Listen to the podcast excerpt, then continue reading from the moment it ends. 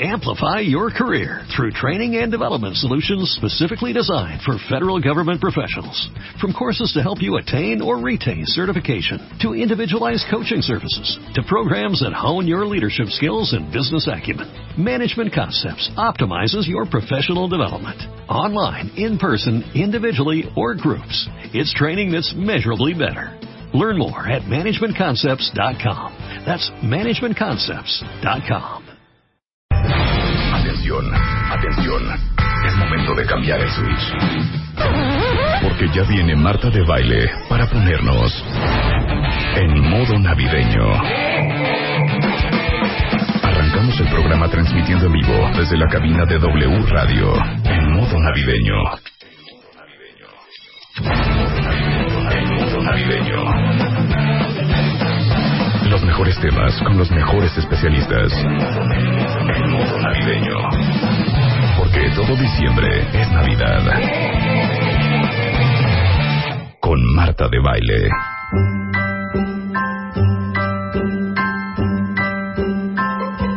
Have a holly jolly Christmas. It's the best time of the year. Now I don't know if there'll be snow, but have a cup of cheer. Have a holly jolly Christmas. Qué bonito. And when you walk down the street, Qué agradable.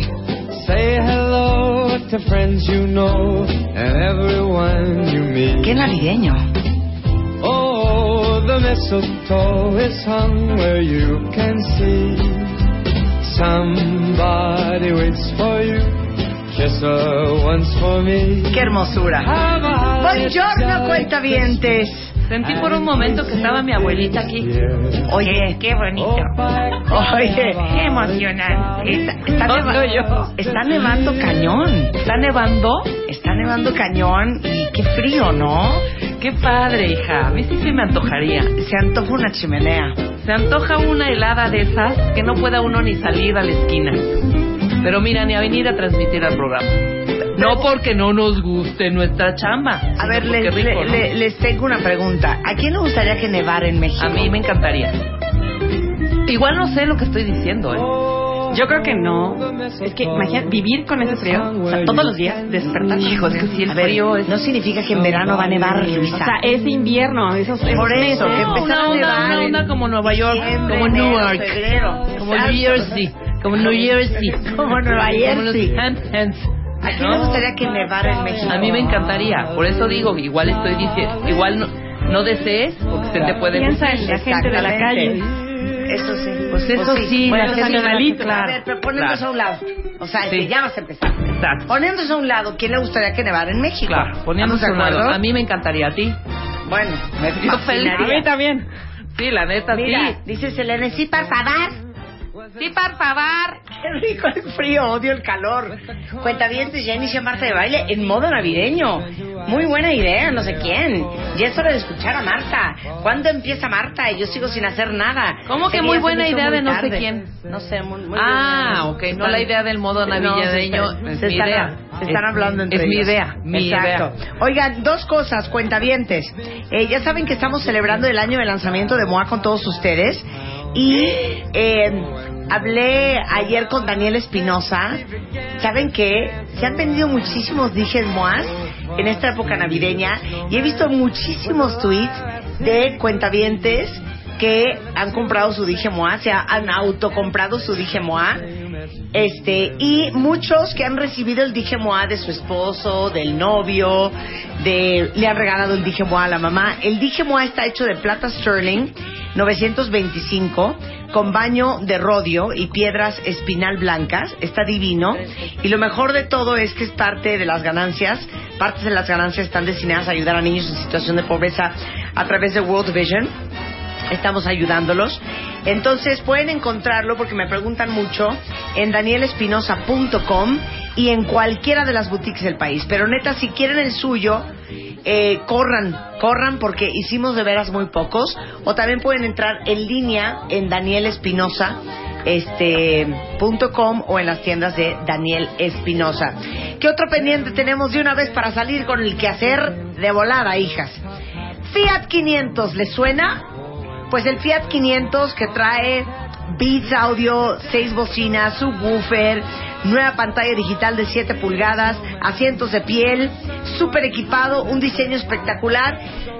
Tenemos 10 este diciembre en W Radio y mañana en punto de las 10 de la mañana, My Favorite Things.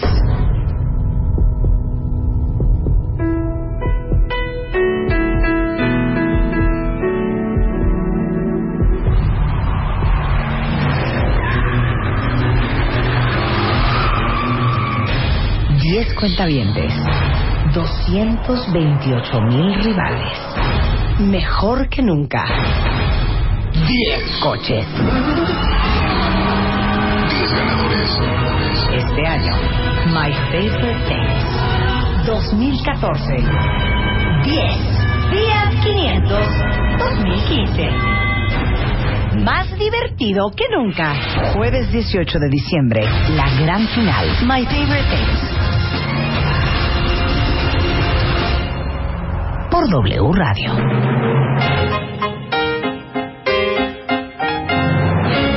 Eh, jueves en punto de las 10 de la mañana arranca My Favorite Things. Como ustedes saben, el día de ayer revelamos quién de los 22 mil cuentavientes que descargaron el cuestionario que subimos el viernes viene al estudio. La lista de esos 10 nombres está arriba en martadebaile.com y están todos citados mañana en Todos. punto de las 10 de la mañana. Fíjate que hablé con ellos ayer rápidamente, Marta, si me permites unos minutos este Por favor, micrófono. Rebeca, faltaba más. Mi casa es tu casa. Hija, están bien emo- o sea, ya me dieron ganas ¿Qué? de regalarles todo. Ay, todos ¿qué los coches. Ya no hay cuestionario, ya no hay preguntas, ¿Qué- muchachos. Nada, viene de San Luis Potosí, vienen de Zacatecas, o sea, está impresionante, o sea, la gente, Marta, neta, la gente así de, "Ay, qué emoción, estoy en el banco. Yo, no, espérame, no, es que estoy en el banco, pero y llore y llore. Beatriz llorando espantosamente. Mauricio súper emocionado. El único hombre que es Mauricio, Sí. ¿no? Todos y todas, bueno, to- él y todas, súper emocionados. Mira, ya quiero llorar. Qué Y yo así increíble. de luz. Ya no vamos, ya, regalémoselos, regalemos. No, qué emoción y qué alegría. Darle una alegría a la... Eso nos emociona más, güey. Creo que eso es como muy O sea, tuyo y muy mío. cool irte regresando. A mí me vale que me regalen un palo de, de, de bambú. Pero dar yo me da una... O sea, la emoción de... ¡Ahí está! ¿Sabes? ¡Ábrelo! Claro. No, muy emocionados. Qué fas- fascinante. Imagínense ellos que vienen de San Luis o de Puebla, de Zacatecas. Zacatecas, regresarse manejando Ajá. Sofía. O sea, una, una, una chava así de... ¿Sí, Rebe? No, eh, pero si yo no oí mi nombre cuando estuve pendiente. ¿Sí estás? No oí mi nombre y me salí. Yo sí, pero es que no oí mi nombre. O sea, del nervio no oyó su nombre que tú dijiste. Claro. Y bueno, se le fue la onda, pero sí es una de las afortunadas para que Claro, venga mañana. acuérdense que a partir de las 10 de la mañana vamos a subir un formulario a martadebaile.com y a wradio.com.mx. Esto es muy importante. Sí. Porque si alguien de los 10 cuentavientes que están en el estudio pierde su coche, el coche va para todos ustedes cuentavientes que están al aire y que estén registrados en esa lista.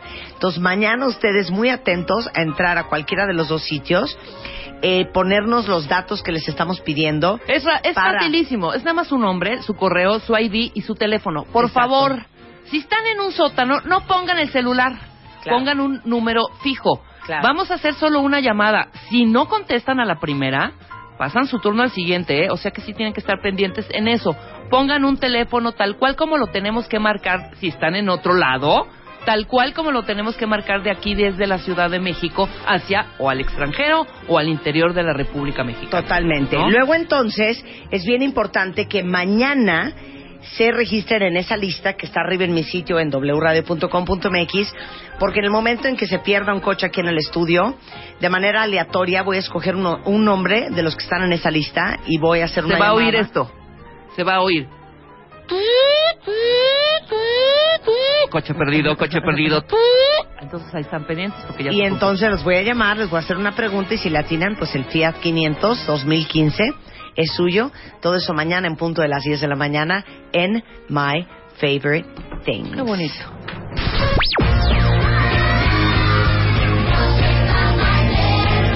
Bebemundo presenta Why don't you all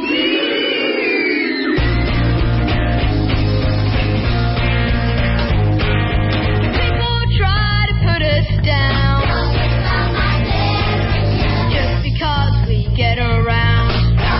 Cosas, cuentavientes. Ahora que vamos a hablar de críos, déjenme decirles que para todos los que andan con niños moqueando y todos ustedes que andan moqueando, dos cosas bien importantes. Afrin sacó algo que se llama Afrin Sea Baby, que es un spray hecho 100% natural con pura agua de mar para limpiar el exceso de mucosa en la nariz este, ayudando a descongestionarte, a los síntomas causados por el resfriado común, hasta la sinusitis y la rinitis alérgica, Chihuahua. ¿Cómo no? Eso es Afrin Pure Sea Baby y hay Afrin Pure Sea que es para adultos. Eh, el de bebé está, está recomendado por la Asociación Mexicana de Pediatría.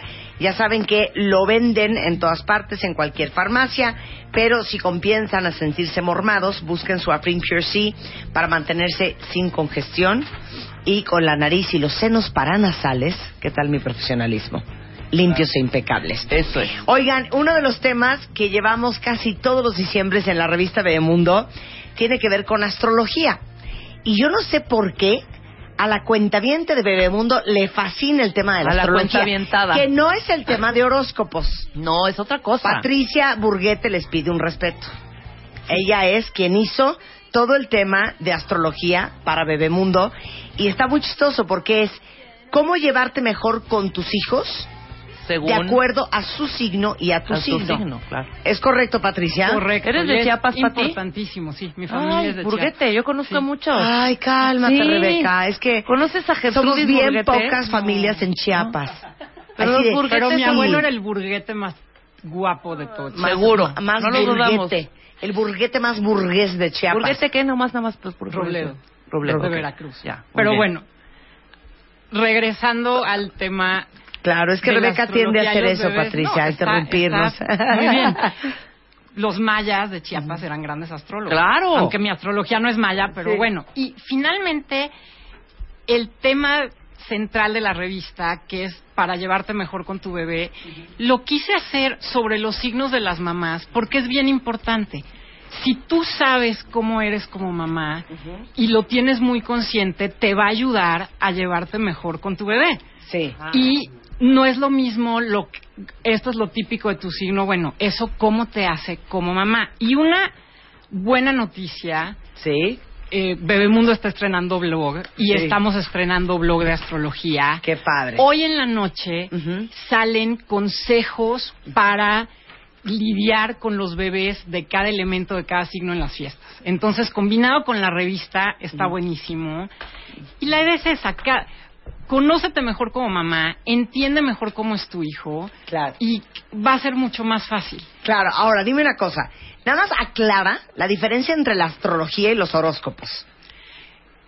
Un horóscopo sale de un porcentaje tan chiquito de lo que es la astrología, que es como decir, compara la medicina con tomarte una aspirina. Sí. Entonces, la astrología es algo mucho más amplio, mucho más rico que un horóscopo. Un horóscopo es algo súper fácil de generalizar y que además los horóscopos que conocemos ahorita los inventaron hace poco más de 100 años. Claro. La astrología tiene siglos y siglos. Un horóscopo se basa cuál es tu signo. Tú eres Libra, tú eres Sagitario, tú eres Tauro y entonces la energía para tu signo está más o menos así cuando están bien hechos Claro. pero tu carta astral, que es toda tu información astrológica, tiene 10 signos, el Sol, la Luna y ocho planetas, y esos se combinan y algunos están en armonía, otros no. Y entonces, lo que un horóscopo te puede decir de ti contra lo que te dice una información astrológica más completa es un mínimo porcentaje. Claro. Y bueno, es lo que no queremos hacer. Claro. en Fíjate que yo me rehusé a, a poner horóscopos en MOA. Y mucha gente me dijo, pero es que a la gente le encantan los horóscopos. Es que va en contra de mi naturaleza. Es algo... Se, se me hace una jalada. Demasiado perdón. general. Demasiado Sí, general. sí, sí. Y ¿no? además- Vas a tener una sorpresa este mes, Libra. Pues sí, las probabilidades de que en 30 días alguien tenga una sorpresa son altísimas. Pero además, yo he hecho horóscopos y sentándote bien con tus tablas, con los planetas, fijándote perfecto y queriéndolo hacer de- lo mejor, de repente hay un signo que dices, híjole, este mes, ¿qué le digo a Tauro? De veras, pues, como que no hay nada que le esté pasando a Tauro, o a Claro. Leo, o a X, y este mes hay muchísimo para este signo, pero me dijeron que no me pase de 58 claro. caracteres. Entonces acabas el Tauro con... En decir, Concéntrate, Tauro, tú claro. que eres tan paciente, come rico, pues sí, eso le gusta a Tauro cualquier día del año. Claro, claro. y es un poco, bueno, el, el tema acá, un horóscopo para mamás, por ejemplo, este mes es el mejor mes para Sagitario y te va a ir muy bien y te vas a ver hermosa. Y, sí, pero tienes un bebé que llora y no importa lo que los astros digan, Claro, por supuesto. tienes que atender a tu bebé. Claro. Bueno, vamos a empezar. A ver, cuentavientes. Pongan mucha atención todas las mujeres que escuchan este programa ahorita, que son mamás. Porque Patricia va a describir un poco, ya lo demás lo leen a profundidad en, en Bebemundo de este mes, de el tipo de mamá o la personalidad de mamá que tienes según tu signo. Y vamos a empezar con la mamá Aries. La mamá Aries, una mujer Aries es Ujú. complicado. Una mujer Aries es Sí. una mujer aguerrida, valiente, súper es espontánea, súper Sí. acelerada Sí. y son de lo que va. Entonces, las mamás Aries defienden a sus hijos como nada, son Sí. muy aceleradas, muy espontáneas y cuando sus hijos no tienen su velocidad emocional y mental, es complicado, porque una mamá Aries es de todo, era para ayer y no pasa nada y eh, sé valiente y tú puedes y a veces los hijos no son tan valientes Sí, y tan tan yo puedo aventados, como la claro. mamá Aries. Entonces, Claro. tiene como que dar dos pasitos para atrás si sus hijos no son muy parecidos a ella. O sea, si, si la mamá Aries tiene un hijo muy sensible, muy emotivo o menos activo que ella, ella tiene que hacer un esfuerzo. A Aries siempre le gustan los retos. Bueno, tómalo como reto. Vamos a aprender a ser pacientes con este niño. Una mamá Aries, por ejemplo, con un hijo Piscis, que es súper sensible, que la mamá le quiere comprar un perro y un caballo y una vaca y al niño le da miedo cualquier animal, pues tienen que aprender a, a la mamá a ser paciente con el niño y entender que no es tan valiente como ella o que necesita mucho más tiempo que ella. Ok, a ver, ¿quién de ustedes es Aries y a quién le checa lo que está diciendo Patricia en ese momento? Dice aquí, yo no duro nada, este, no, quien dice, eh, totalmente, yo soy Aries y me está describiendo Patricia.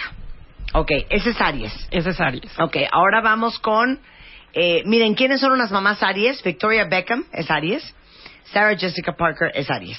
Ahora vamos con la mamá Tauro. Tauro. Tauro. Tauro es lo contrario de Aries. Tauro es un signo paciente, es un signo de tomarse su tiempo, es un signo metódico. Sí. Una mamá Tauro va a ser perfecta para que sus hijos tengan una rutina súper bien establecida, que desayunen un desayuno balanceado, equilibrado, esté muy bien. Es una mamá de mucho contacto físico, de mucho apapacho, que muy consentidora físicamente, digamos, y muy, muy metódica. Una mamá Tauro, con un hijo Aries, por ejemplo, el hijo es así de mamá, ponme mi jugo en un vaso y no me des de desayunar y me pongo los tenis, salimos corriendo y la mamá es de no, no, no, hijito, a ver, vamos a ver, se agarra primero la agujeta con la mano derecha y se abrocha.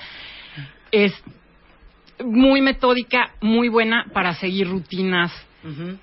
En la casa y es mucho más lenta. Una mamá Tauro, depende del carácter de sus hijos, tiene que aprender a dejarlos ser más libres y tiene que aprender a veces en las mamás Tauro son muy de abrazar, por ejemplo. Pues hay niños que les encanta que los tengas abrazados todo el día Y y, hay niños que son un poquito más de mamás te para allá. Claro.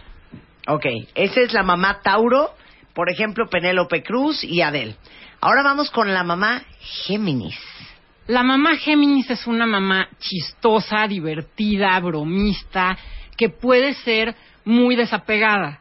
Un niño Géminis llega llorando del kinder porque le pasó una tragedia, la misma le puso estrellita y la mamá le dice una broma y un chiste y quiere que se ría con ella y se le olvide. Son las reinas del multitasking. Puede hacer 18 cosas a la vez.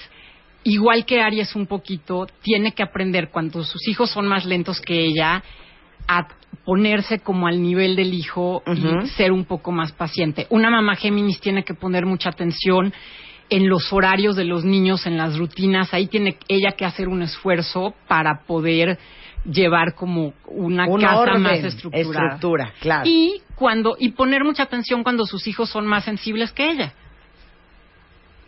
Nicole Kidman, Adriana de Lima. Son mamás Géminis.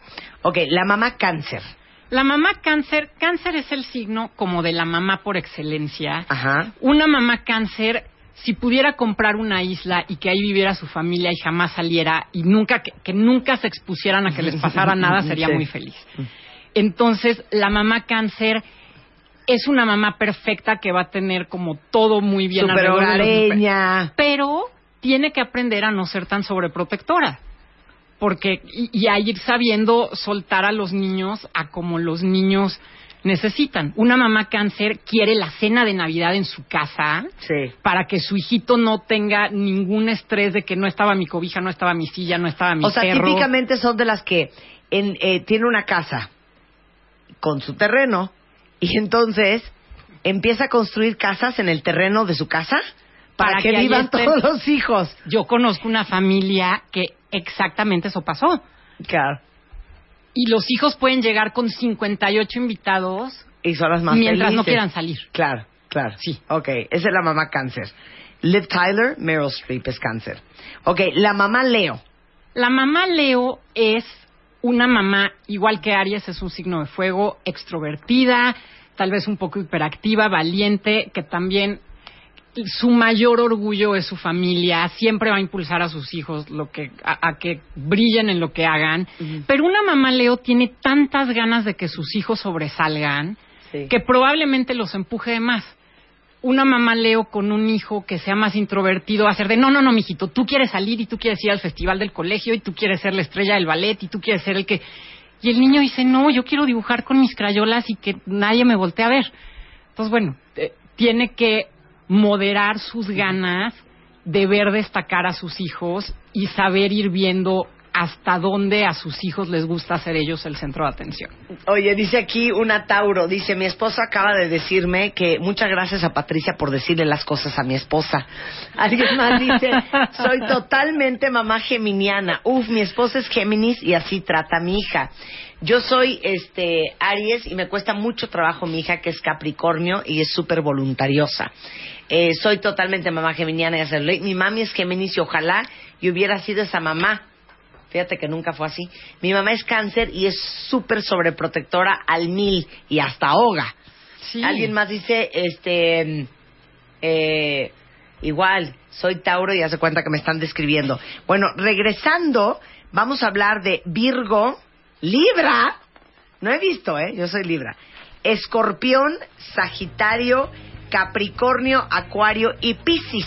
A ver qué tipo de mamás son y esa personalidad, esa definición les va a ayudar a entender un poco más cómo son ustedes como mamás y cómo tratar a sus hijos. Eso es parte de lo que llevamos en la revista Bebemundo en este mes de diciembre. Hacemos un corte, regresamos rapidísimo, no se vayan. Ya volvemos. De baile, baile. Marta de baile en W. Las diez y media de la mañana en BU Radio. Estamos hablando con Patricia eh, Burguete. Ella es astróloga y piensa que cada niño viene con un manual individual que es su carta natal. Y en la revista Bebemundo de este mes, eh, Patricia nos hizo como un análisis de los diferentes tipos de mamá según su eh, signo zodiacal y cómo entendiéndote tú puedes tener una mejor relación con tus hijos. Y vamos en la mamá Virgo, Virgo, Patricia. sí. Ok, arráncate con Virgo. La mamá Virgo nos podría mandar un mail ahorita Sí. para decir por qué no pasé antes de los comerciales para que la división de los signos fuera exacta. Sí. Es muy perfeccionista, también es sobreprotectora. Una mamá Virgo puede saber cuántas calorías tiene la comida de los niños, también es buena para la estructura, para la rutina. Pueden ser muy exigentes a la hora que los niños van a la escuela y pueden ser un poco cuadradas. Son como y mamás muy duras a veces, de hijos que van a estar siempre bien alimentados, el mejor peinado, el que tiene los cuadernos más limpios, la tarea más bien hecha, pero hay que acordarse también de apapachar a los niños y de exigirles hasta donde le convenga ese niño. A lo mejor no son niños que se van a sacar puros dieces o no son niños que van a ser tan perfectos. Dentro de la sobreprotección de una mamá Virgo, a veces son de, no, no, no, mijito, mejor yo lo hago porque a mí me sale mejor o porque tú todavía no puedes. Tienen que aprender a ir dejando a los niños que se equivoquen A y que aprendan. A Exacto. soltar. Ok.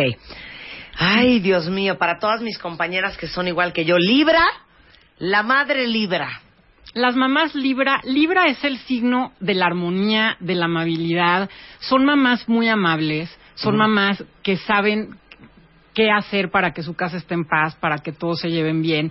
A veces le dan mucha importancia a las apariencias. No llores porque hay visitas o este te aprietan los zapatos, pero aguántate porque son los de Sí, estoy Navidad. bien o- aquí. Ah, o- Es que apreciamos los buenos modales. los aprecian muchísimo. Yo aprecio mucho los buenos modales.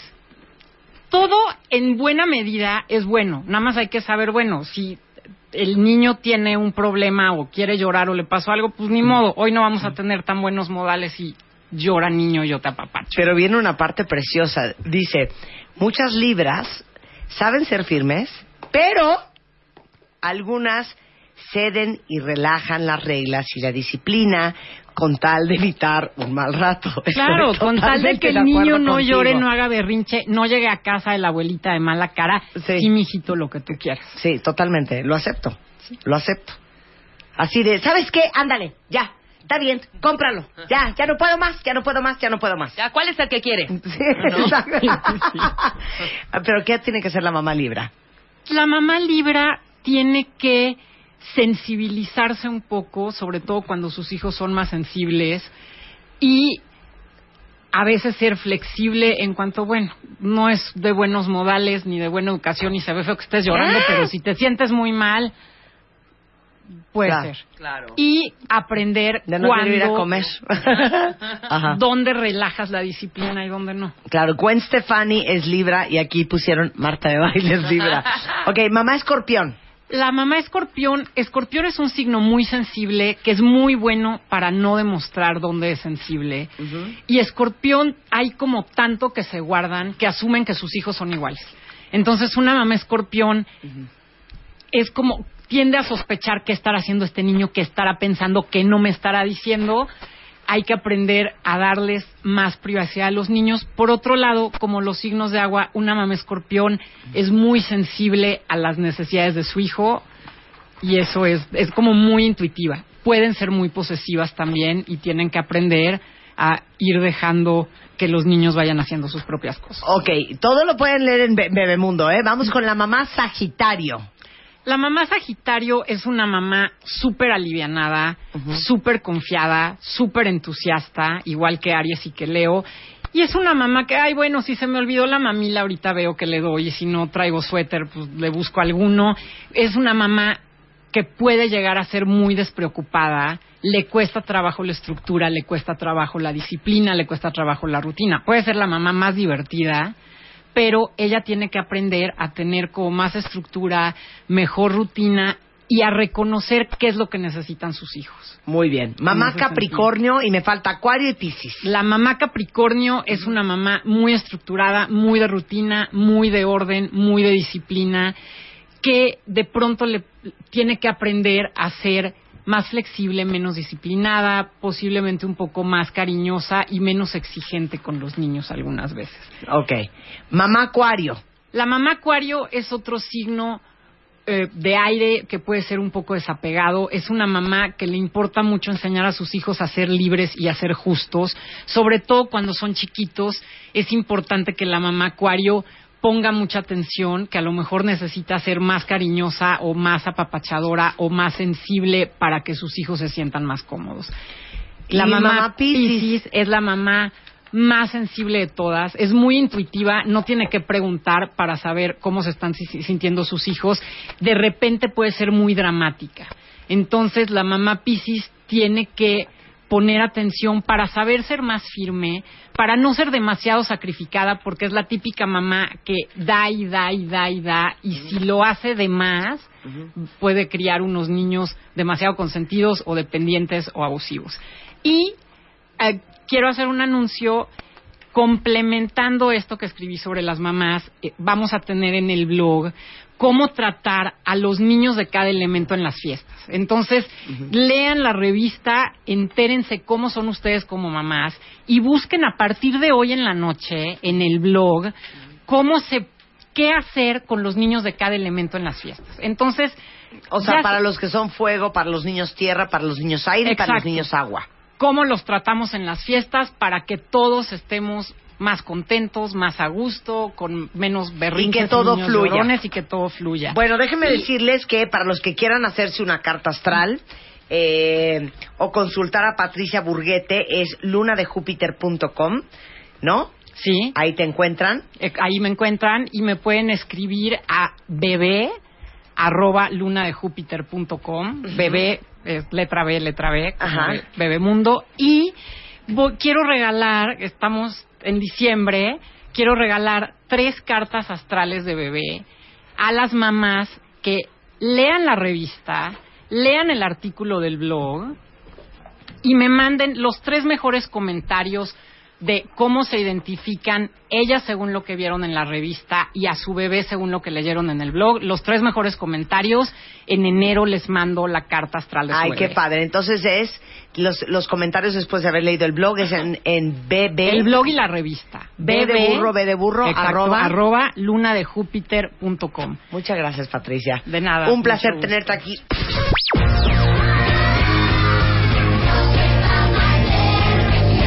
Bebemundo presentó. Why don't you all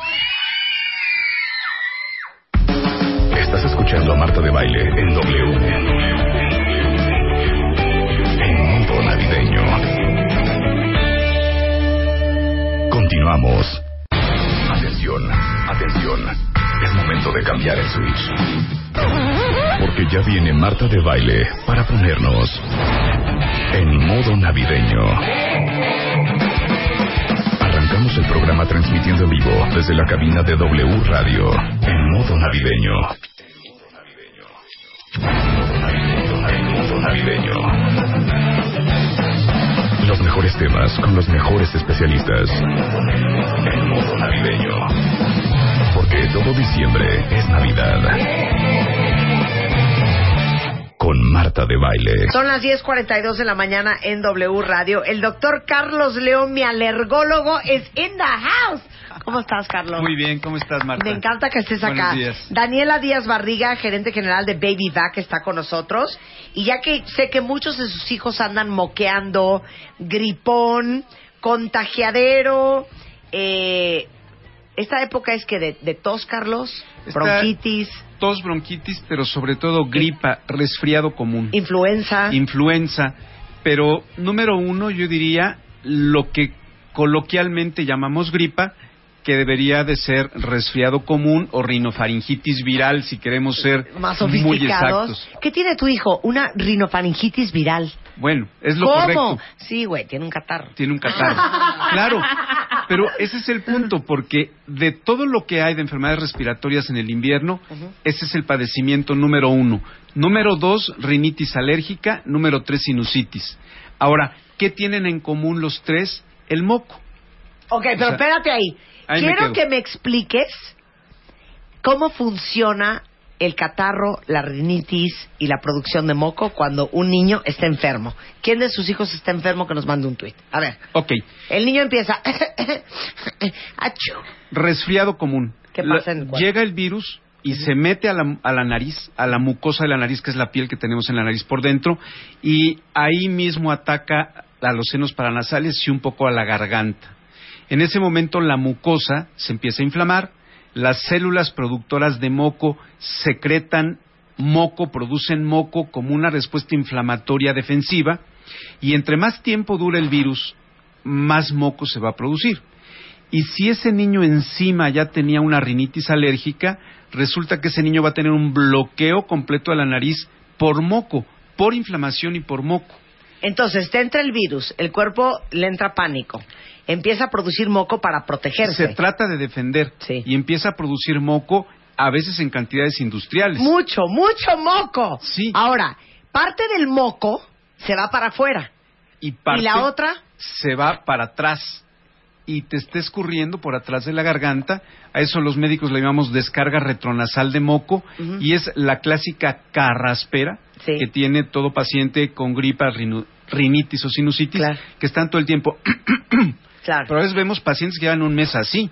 Pero también cuando te escurre el moco atrás, Te lo tragas después. te lo tragas. Sí, claro. La tos, Sí. se te infecta abajo.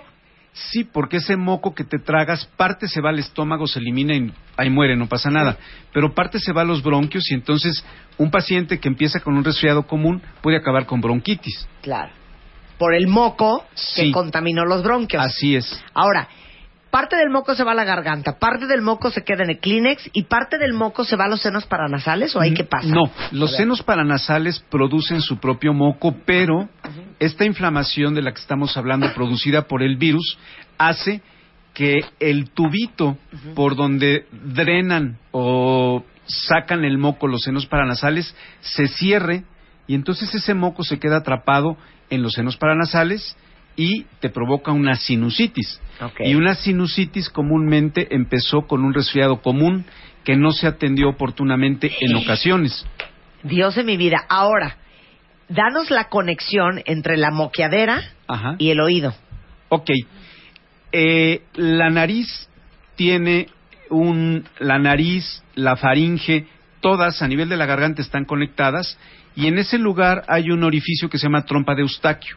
La trompa de Eustaquio es un tubo que comunica el oído con la faringe y desemboca cerca de la nariz. To- Entonces, siempre que hay inflamación de la nariz, inflamación de la garganta, inflamación de los senos paranasales, la trompa de Eustaquio se inflama, pero sucede que cuando se inflama se cierra y entonces el oído ya no se ventila o no se airea bien, por decirlo de algún modo, Sí. y entonces esa trompa de Eustaquio se empieza a cerrar y te puede producir sordera o solamente hipoacusia Ajá. o te truena el oído porque muchas Sí, veces es que vengo porque me truena el oído todo el día. Otitis. Sí, otitis serosa u otitis media aguda, una es más alérgica y otra es más infecciosa. O sea, el caso es que está conectado, se empoza el moco, el moco contamina el oído y bien padre la Navidad. Sí, porque te la pasas mal, algo que empezó con un simple resfriado se complica por todos lados, oídos, nariz, garganta, Claro, bronquios, claro. etcétera. Bueno, no les encantaría a ustedes, porque yo lo he pensado, me parece rarísimo que no hayan inventado, ubican los cepillos para limpiar mamilas. sí. ¿Por qué no han inventado un cepillo que Para te puedas matar, no, que te puedas Acá. meter a la garganta y rascártela? No, acá. No, la garganta, hija. Bueno, también. Así, un cepillo así de...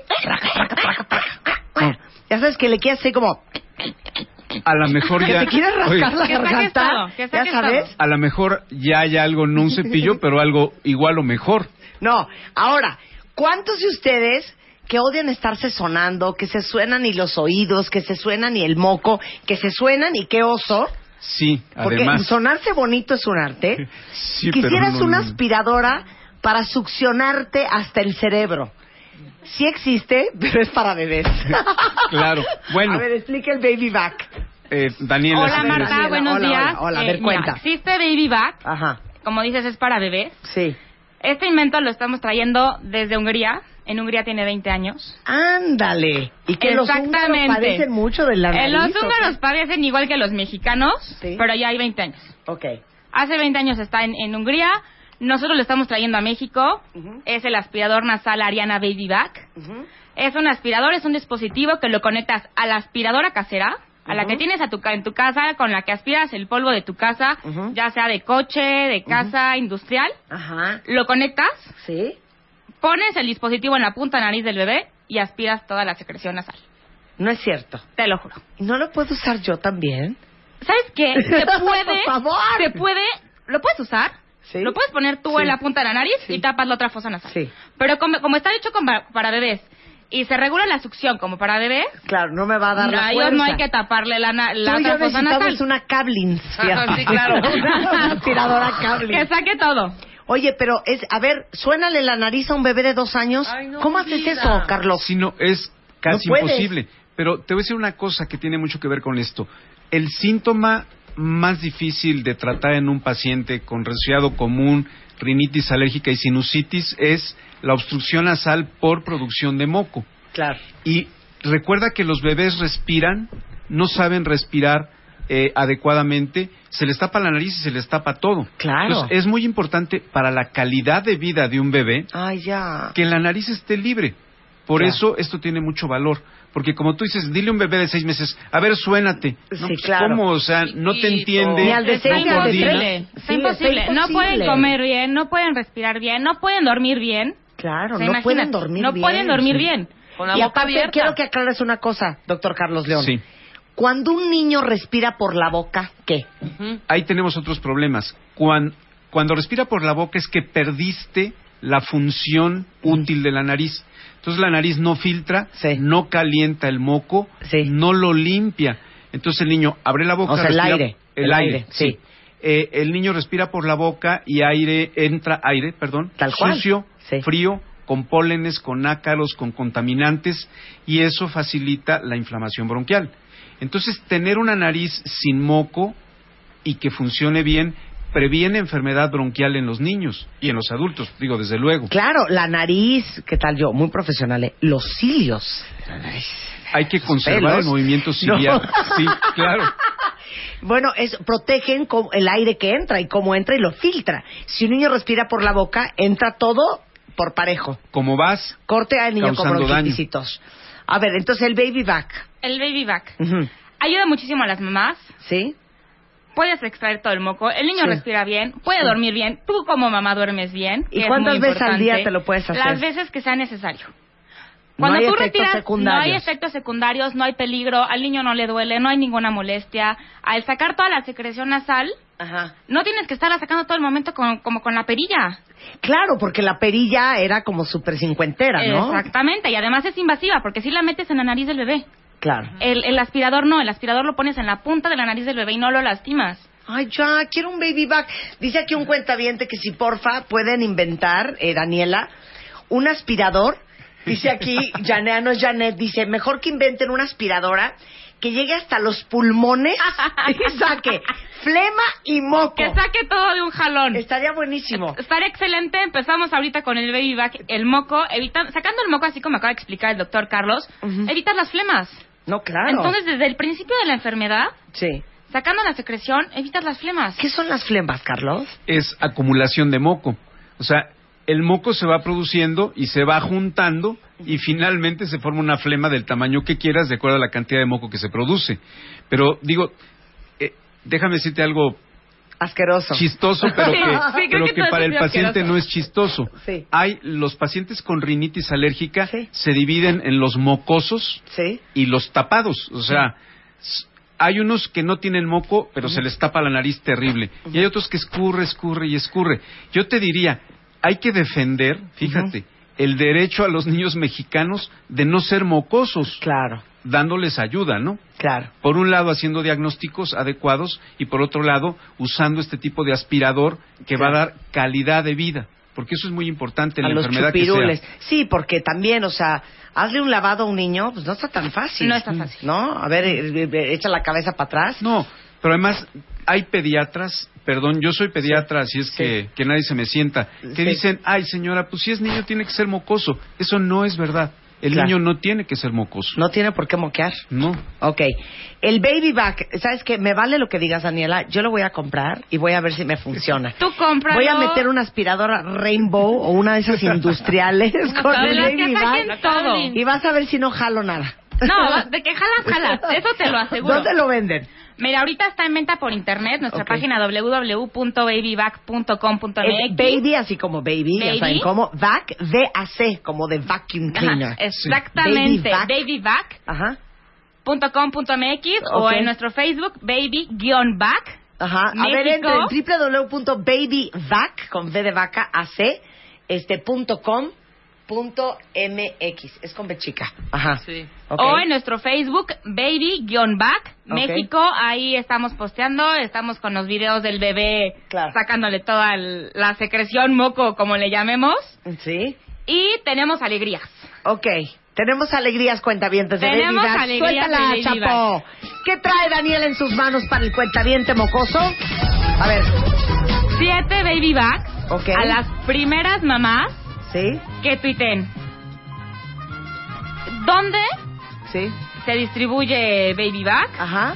Y que tomen un screenshot de que ya siguen a Baby Back en Facebook Ok. y que pongan su ID de cuentaviente. Me parece muy bien. Necesitamos el, el ID de cuentaviente. Ok, ¿cuán- cuán- cuál es el Twitter de Baby Vac? El Twitter de Baby Back es igual Baby Back México, ahí nos encuentran. Arroba Baby Back Arroba Baby México. Back México. Corran, pónganle like a la página de Facebook de Baby Baby-medio Back México. México.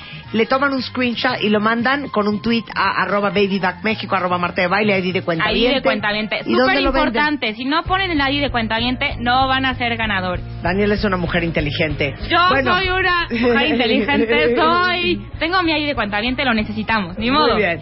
Muchas gracias, Daniela. Gracias a ti, Marta. A ver, Carlos León, que es mi alergólogo, es alergólogo pediatra. Sí, así o sea, es. más bien eres pediatra. Primero fuiste pediatra. Primero fui pediatra y luego después alergólogo. alergólogo. Así es. Él es eh, presidente.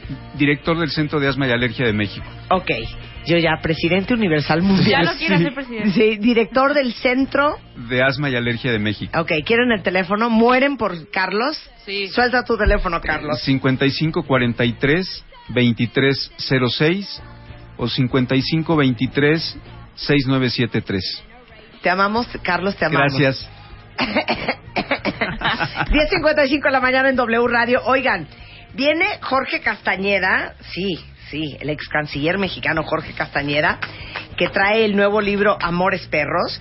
Viene eh, eh, la licenciada Claudia Ruiz Macié, que es secretaria de Turismo, y no saben la alegría que traemos para ustedes. Vamos a lanzar una campaña ahorita que se llama Gatito Yo Amo México. Vamos empezando si quieren. ¿Por qué aman ustedes México? Gatito Yo Amo México. ¿Ok? Hacemos un corte y regresamos. No se vayan, ya volvemos.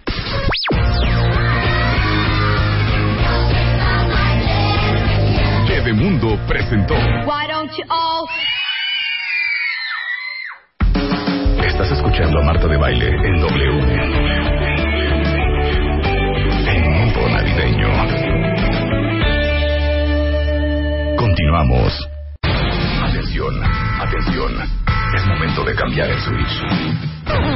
Porque ya viene Marta de Baile para ponernos en modo navideño. Arrancamos el programa transmitiendo en vivo desde la cabina de W Radio en modo navideño. En modo navideño. Los mejores temas con los mejores especialistas. En modo navideño. Porque todo diciembre es Navidad. Con Marta de Baile. Se van a traumar con lo que les voy a contar ahorita. Seguro muchos de ustedes ya, ya, ya conocen estas historias.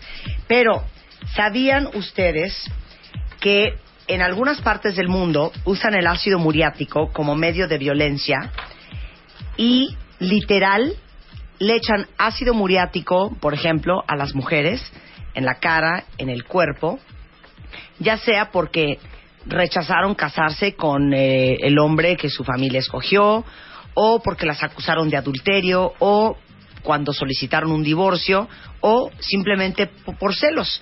Esto pasa en India, pasa en, en Pakistán, pasa en Cambodia, pasa en Inglaterra, pasa en Italia, en Colombia, en Uganda y hasta en Grecia.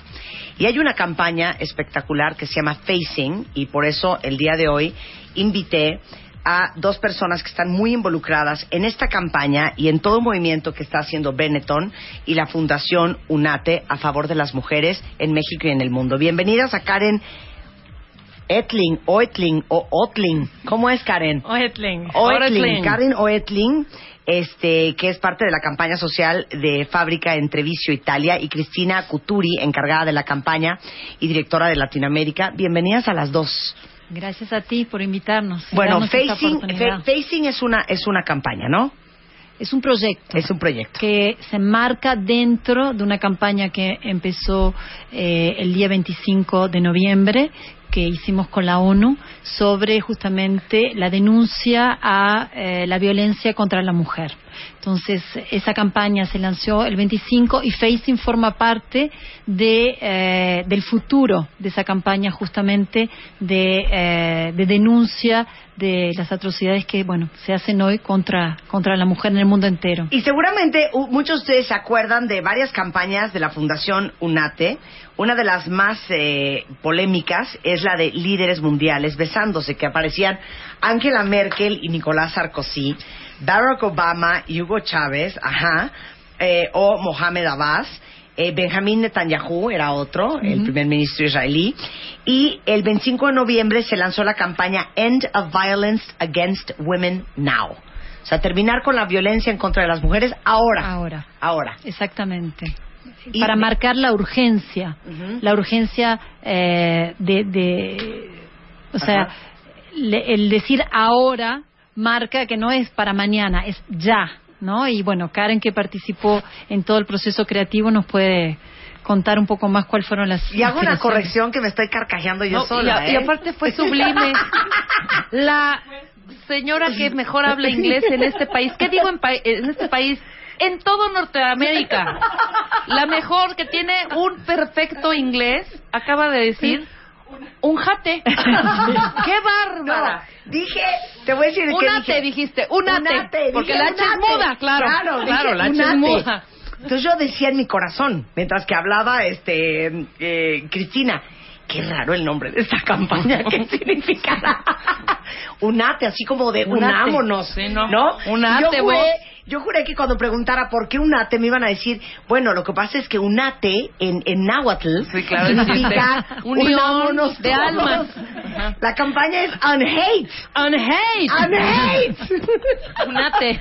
Pero aparte, qué malas, ¿eh? Qué malas Cristina y Karen. Guarda que este no material, caras de... Guarda este material. Marta, no es un, No. unate, es unhate. Y muy mal tú, también. Que me dejaste decir unate tres veces. No, bueno, ya. No, precisamente es on hate por el no odio. Sí, claro. Y en campañas como la que mencionas de los besos, este, lo que buscan reflejar es esa cultura de no odio, sino Claro. todo lo contrario. Pero estuvo padre que yo dijera unate, porque entonces ya saben perfecto cómo se escribe unhate. Claro, con H intermedia. Bueno, entonces, ¿qué acaban de lanzar con esta nueva campaña de End Violence Against Women? Pues aquí se, se une On Hate Benetton con las Naciones Unidas para luchar contra la violencia contra la mujer. Y digamos que son dos proyectos eh, que trabajan paralelos. Sí. Y lo que hicimos fue tomar dos símbolos de violencia. En el caso de la campaña de On Hate es la piedra. Se habla en, un- en el video de la lapidación. Y en el caso de Facing usamos el, el- el símbolo del ácido. Y lo que queremos reflejar es un tipo de violencia que es mundial en ambos casos. Y lo que buscamos principalmente es darle un giro positivo al final. En el caso de On Hate y de la lapidación, eh, después de este suspenso y de la tensión, eh, el, el video se libera con un, con un mensaje positivo en donde invitamos a que las personas tengan un cambio, ¿no? No solo es hablar ahora del problema y de la violencia, sino decir hay que cambiar. En el caso del ácido es también tomar ese elemento que se tira para se tira sobre metal para generar retratos, pero es generar belleza, esa no conciencia y crear belleza, exactamente. O sea, literal, imagínense ustedes que alguien les eche ácido muriático en la cara, que te destruye la cara, porque este pensó tu marido, ¿no? En, en Cambodia, que le estabas pintando el cuerno. O la lapidación, explica un poco, Karen. Digo, perdón, Cecilia. Cristina. La- digo, Cristina. Estoy muy mal hoy, ¿eh? Entre un, un, un ate. Pero justamente la lapidación, por ejemplo, se cambia en la piedra por pétalos de flores. Claro. Pero Entonces- explica la lapidación en el mundo a las mujeres. Ah, bueno, es, es, es, es algo horroroso, o sea, no sé si todo el mundo conoce, pero es eh, una, una mujer en el medio con varios hombres alrededor que le tiran piedras hasta matarla. O sea, es, eh, ah, es un acto bárbaro, o sea, no, no, no, yo creo que no debe, un, debe es una humillación y un dolor, es, es, es atroz. Y eh, es, tan, es tan increíble pensar que existe. O sea, yo tengo dificultad en pensar hoy que eso, en la época que estamos viviendo, son cosas que aún existen y que se hacen. ¿no? Qué. Y que los números son, y aquí en México creo que es 43, 44% de las mujeres sufren de una violencia doméstica o sexual. Pero ¿sabes qué es lo más fuerte? Y por eso eh, Benetton eh, se ha eh, como abocado desde hace muchos años con campanas, con campañas como súper, eh, para muchos transgresoras, muy provocativas, pero bien realistas y que retratan un poco la realidad de lo que vive el mundo. El otro día yo platicaba con una chava este, que trabaja conmigo y le decía, ¿tú qué harías si tu esposo te pega? ¿Lo dejarías? Entonces, obviamente yo estaba esperando un obvio. ¿Y, qué Y me dijo, no sé. Y yo, ¿qué? ¿Cómo? Dijo, no sé, a lo mejor si me pegara tres veces. O sea, la primera vez creo que no lo dejaría. Y le decía yo, es broma lo que me estás diciendo. No, sí, porque mi papá le pegó a mi mamá, este, pues varios, varias veces, como cuatro o cinco veces. Y la verdad es que mi, mi papá adora a mi mamá porque lo apoyó a lo largo de toda su vida. Y mi mamá siempre me dijo que nunca dejó a mi papá a pesar de que le pegaba, porque eh, mis hermanos más chicos no iban a tener el ejemplo de un padre en casa. Wow. ¿no? Entonces, ¿cómo? Así como te lo estoy contando, ¿eh? Le dije, te digo una cosa, mañana te lo voy a volver a preguntar. Neta, piensa lo que me acabas de contestar. No puedo creer lo que estoy oyendo. Pero así como esta conversación tuve, así es la forma de pensar de muchas mujeres en México y en el mundo. Sí, claro. ¿No? Que a lo mejor aquí no se ha dado lo del ácido muriático, pero se da otro tipo de violencia y otro tipo de golpes. Entonces, es parte de la, de la labor de conciencia que está haciendo esta campaña de unhate o unate, como usted lo quiera decir, porque este mundo es libre, ¿verdad? no todo el mundo habla inglés. Claro. Este, y les acabo de tuitear el video de los hombres lapidando a una mujer con pétalos de rosa. Y una de las, eh, cuando estaban creando la campaña, una de las investigaciones que, que hicieron con la ONU también es que una motivación de la violencia es la discriminación. En realidad es una discriminación a la mujer, es tomar a la mujer como eh, un ser inferior.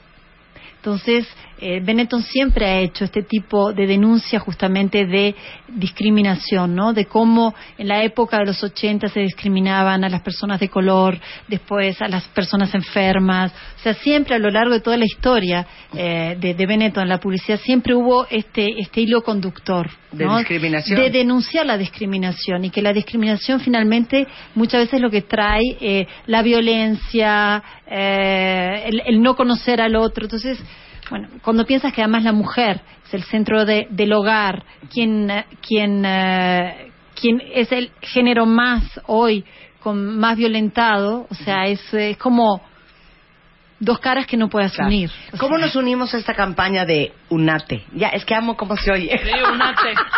de unhate.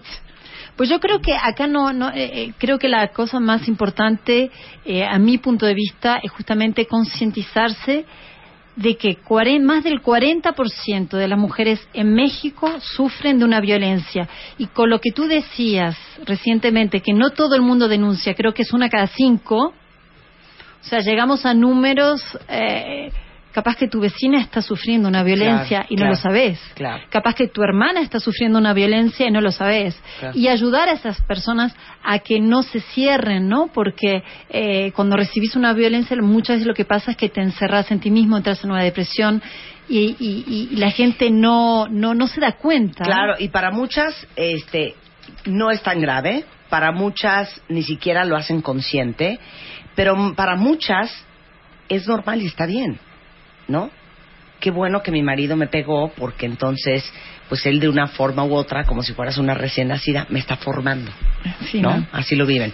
Les acabo de tuitear el video eh, eh, que acaba de hacer eh, Unhate de los hombres lapidando a la mujer y ahorita les voy a tuitear la liga del proyecto de Facing del ácido muriático para que vean este eh, varios artistas de todas partes del mundo trabajando con ácido muriático para crear proyectos espectaculares y no para destruir la belleza de la mujer. Sí, justo como ahorita que dijiste el ejemplo de, de la mujer que conoces que, que le preguntaste si la golpearían, ¿qué pasaría? Es precisamente lo que buscamos hacer en ambos proyectos, de generar una metáfora hacia la violencia. La verdad es que tristemente es algo tan mundial y tan general que no puedes encerrar en un solo símbolo eh, la violencia contra la mujer. En el caso de la campaña que fue la piedra, que se convierte en una flor, en el caso del ácido que genera belleza. Eh, trabajamos en fábrica, varios chavos de todo el mundo, bajo la dirección de Eric Ravelo, que es un artista cubano, y desarrollamos este proyecto con vista a futuro, esperando poder trabajar en un documental con mujeres que han sufrido esto, pero por fin darle una voz mundial, darnos cuenta que ya no, no es solo un problema de Medio Oriente o donde se asocia este tipo de problemas, sino que es algo donde pasa en todo el mundo y nos tenemos que unir todos. Eh, creemos que lo primero es generar la conciencia y denunciar el problema para después poder generar un cambio. Bueno, pues muchas gracias, Cristina. Muchas gracias, Karen. Una Al disculpa contrario. por el lunate. el lunate, ¿no? Es la división A pequeña mí me pareció muy interesante. No te corregimos porque me pareció muy interesante. Dije, unate, ah, capaz de, se unen. Sí, pero es otra manera, oye, es otra una, manera. Una, una muy buena campaña de marketing. Exacto. ¿No? En español es unhate, de no odiar, y en español es, digo, en inglés es unhate, ¿no? De no odiar. Y en español es unate. Unámonos todos en pro de la mujer. muchas gracias, Gracias, Cristina. muchas gracias. Gracias ustedes. 11 y 19 de la mañana en W Radio. Las esferas, los adornos, los moñitos, los foquitos, muñequitos, de colores, mariposas, bastoncitos, pajaritos, Santa Clauses, angelitos. Pon tu árbol. Pon tu árbol, pon tu árbol, pon tu árbol, pon tu árbol. Adórnalo lo más original y creativo. Pon tu árbol. Y postealo en martadebaile.com Pon tu árbol o wradio.com.mx. Árbol. Los mejores arbolitos se llevarán grandes alegrías. Pon tu árbol. Este año, ponte las pilas y pon tu árbol. Feliz Navidad. Solo por W Radio. Me sigo carcajeando y ustedes ya los vi en redes. Este, con el unate y el Ya, unhate. ya hasta Luisa te está troleando. Pone Luisa. Why the hate Marta de baile? Guay de unate. Guay de unate. Les digo algo. Estamos ahorita en redes haciendo una cosa súper bonita, no solamente para Twitter, sino para nuestro país. Siempre estamos diciendo y perreando todo lo que odiamos de México y todo lo que odiamos del gobierno y del sistema. Hoy, a ver, hagamos el hashtag Amo México y díganme por qué ustedes aman México. Yo ya puse porque la hospitalidad y el servicio de México no existe en ninguna otra parte del mundo. Claro. Ya puse que amo México porque las playas de México para mí son de las más espectaculares del mundo A mí mundial. también. A ver, ¿por qué amas México, Rebeca? Neta te voy a decir, la gente me encanta, me encanta la gente, la gente, la gente que vivimos, que hacemos este país, somos súper cálidos, o sea, no sé, traemos onda. Divertidos, dicharacheros. Ah, mira, esta está muy buena. A ver, Luisa, ¿por qué amas. México? La comida. No, no es así, es Amo gatita, México. Yo amo México. Gatito amo México porque no hay comida como la que hay en este país. Estoy, totalmente de acuerdo, acuerdo. de acuerdo. Estoy totalmente de acuerdo. Una diversificación de alimentos, Culinaria. culinaria. Más que diversificación, una diversidad. Una ¿no? diversidad. Ah, perdón, sí, sí, esto. perdón, un hate. Un ate. Mira, el Chapo dice, gatito, yo amo México por sus mujeres. Ándale. Se Muy vale. bien, se vale. Se, se vale, totalmente se vale. ¿Sabes Luz, otro? Gatito, yo amo México por el clima que tenemos es el mejor del mundo. El ideal. Ah, Tenemos el perfecto clima. Yo estoy de acuerdo. ¿No? Sobre todo en la Ciudad de México. Sí, claro. Claro, a ver, claro. Quiero, quiero leer qué han dicho los demás sobre el hashtag Gatito Amo México. Dice aquí eh, una cuentaviente, porque es la tierra que me vio nacer por su historia, su gente, la comida, sus paisajes. ¡Viva México! Tenemos Leslie cosas. dice, amo México por su comida, por la costumbre y los valores. Gerard Jiménez, amo México por su historia. Rosario, amo México por sus colores, sabores, aromas y más que todo porque es la tierra que ilumina mis días. Ay, calmas, Rosario. Sí, también unos Sí, ya, ya en poemas, Sí, ¿eh? lo amamos así, pero una cosa así que digas tú. Eh, Ruth Elías, Ruth, es con hashtag Amo México. Por el clima, sus paisajes y por supuesto por la comida.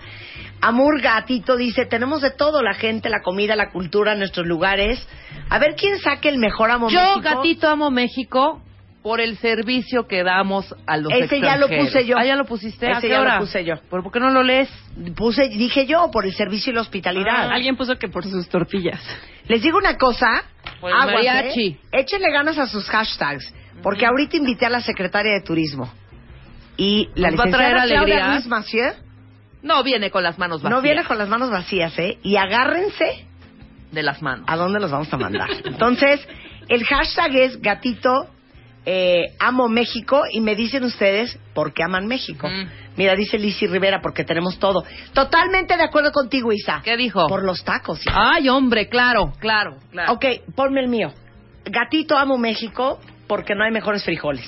Estoy de acuerdo. Y yo sin. Ah, y también amo México por las tortillas de maíz. Yo al sexto y día amo ya me da el jamaicón. por los tacos del pastor. Sí, claro. También. Lo primero que quieres hacer bajándote de un avión cuando estás en el extranjero es tragarte un taco Ah, no, de pastor yo con siempre piña y voy salsa. del aeropuerto al farolito. Sí, oh, No hay forma. Oigan, qué deli. rápidamente. eh, estamos ya una semana de Navidad y seguro ya planeando y revisando todo lo que van a necesitar para la cena y desde luego los regalos. Seguramente muchos de ustedes ya pusieron el árbol. Que por cierto, no sean tontos. Si ya pusieron el árbol y tienen ID de cuenta y si no, agarren uno en martadebaile.com en wradio.com.mx. párense enfrente de su árbol con un papelito con su ID y tómense una foto y me la suben al sitio. Porque tienen hasta el 6 de enero para mandarme su árbol y tenemos unas alegrías preciosísimas para el primero, segundo y tercer lugar del mejor árbol de Navidad puesto en México. ¿Estamos? Estamos. Hacemos un corte regresando. La licenciada Claudia Ruiz Mació, secretaria de Turismo. Viene el ex canciller Jorge Castañeda, ex secretario de Relaciones Exteriores de México. Este, vamos a hablar de los chaparritos y las chaparritas versus los altos y un estudio súper interesante que hizo Lexia. Todo eso regresando del corte, solo en W Radio. Las esferas, los adornos, los moñitos, los foquitos, muñequitos, de colores, mariposas, bastoncitos, pajaritos, Santa Clauses, angelitos. Pon tu árbol. Tu árbol, tu árbol, tu árbol. Pon tu árbol. Adórnalo lo más original y creativo. Tu árbol. Postealo en martadebaile.com. Tu árbol. O wradio.com.mx. Tu árbol. Los mejores arbolitos se llevarán grandes alegrías. Tu árbol. Este año, ponte las pilas y pon tu árbol. Feliz Navidad. Solo por W Radio. Este diciembre, en Revista MOA, ¿cuándo te vas a morir? Te decimos este 2015 cómo sumarle años a tu vida. La piñata no eres tú, no te rellenes. Numerología, ¿y cómo nos va a ir este año? No peleen, aprendan a negociar en pareja. Belleza sin azúcar, The Beauty Effect. Intolerancia a la tristeza. Te estás mutilando con tal de estar en pareja. MOA, diciembre-enero. Más de 160 páginas de amor, dinero, neurociencia, placer, fuerza, inspiración. Una revista de Marta de Baile. Voy a llorar, oficial. ¿Cuál canción es esta luz? México en la piel. Oigan, les, les pedí en Twitter que me, me mandaran hashtag gatito amo México. Yo amo a México. ¿Cómo es? Amo, Amo México. México. Amo México. Y que me pusieran todas las razones por las cuales aman México. Y el día de hoy invité a la licenciada, doctora, honoraria, Claudia Ruiz Macié, secretaria de Turismo Federal, Mundial, Internacional de la República Mexicana en Senegal. Y lo más importante, esta mujer no anda con las manos vacías, Claro. fíjense, y hay alegrías para el cuentaviente. Bienvenida, Claudia. ¿Cómo estás, Marta? Muy Después de bien. esa presentación. ¿Qué tal? Mundial y Internacional todo. mundial. es que te digo una cosa, es impresionante. Mira, todo el día estamos mentando madres, perreando a México. No es Sí. posible esto, no es posible el Bien otro. malinchistas, Marta. Pero a ver, váyanse a vivir a Arkansas. Ajá, uh, a ver, agarren para Wisconsin. O sea, amamos Dense vivir aquí. South, South Carolina. Exacto. A ver, agarren para Luxemburgo. Vénganse a Mississippi. A. Exacto. Amamos vivir aquí. Y ahorita empezaron los cuentavientes desde hace rato a mandar con el hashtag Amo México lo que aman del país. ¿Quieres que te los lea primero? A ver. A ver, ahí te van. Hay unos que ya están hasta en poetizos, ¿eh? Y poetizas. En poetizas, Sí, claro. ¿no? Así de, Qué bonito. por sus mágicos lugares que nos inspiran a seguir intentando hacerlo mejor, por la tierra que nos vio nacer. Bien, esa, bien, esa muy es, bien. este, Nanedit. Eh, Berenice dice, por su mezcal.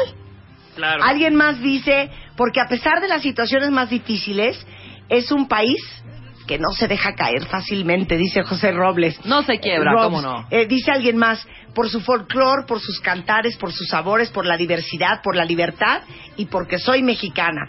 Por el mezcal. Alguien más por las playas, por el ingenio mexicano, porque si no las hubiera, ya lo hubieran inventado. Porque tenemos los pueblos y ciudades más hermosos. Ya quiero llorar, hija. O sea, ya quiero llorar. Ya, más hermosos calman, con la gente más linda que prepara la mejor comida. Por los chiles en hogada, el mole poblano, las enchiladas potosinas, la cochinita pibil y el largo. Yo amo México desde el clima hasta la comida, desde el norte hasta el sur, cada centímetro, porque como México no hay dos. Me van a hacer llorar, es muy fuerte.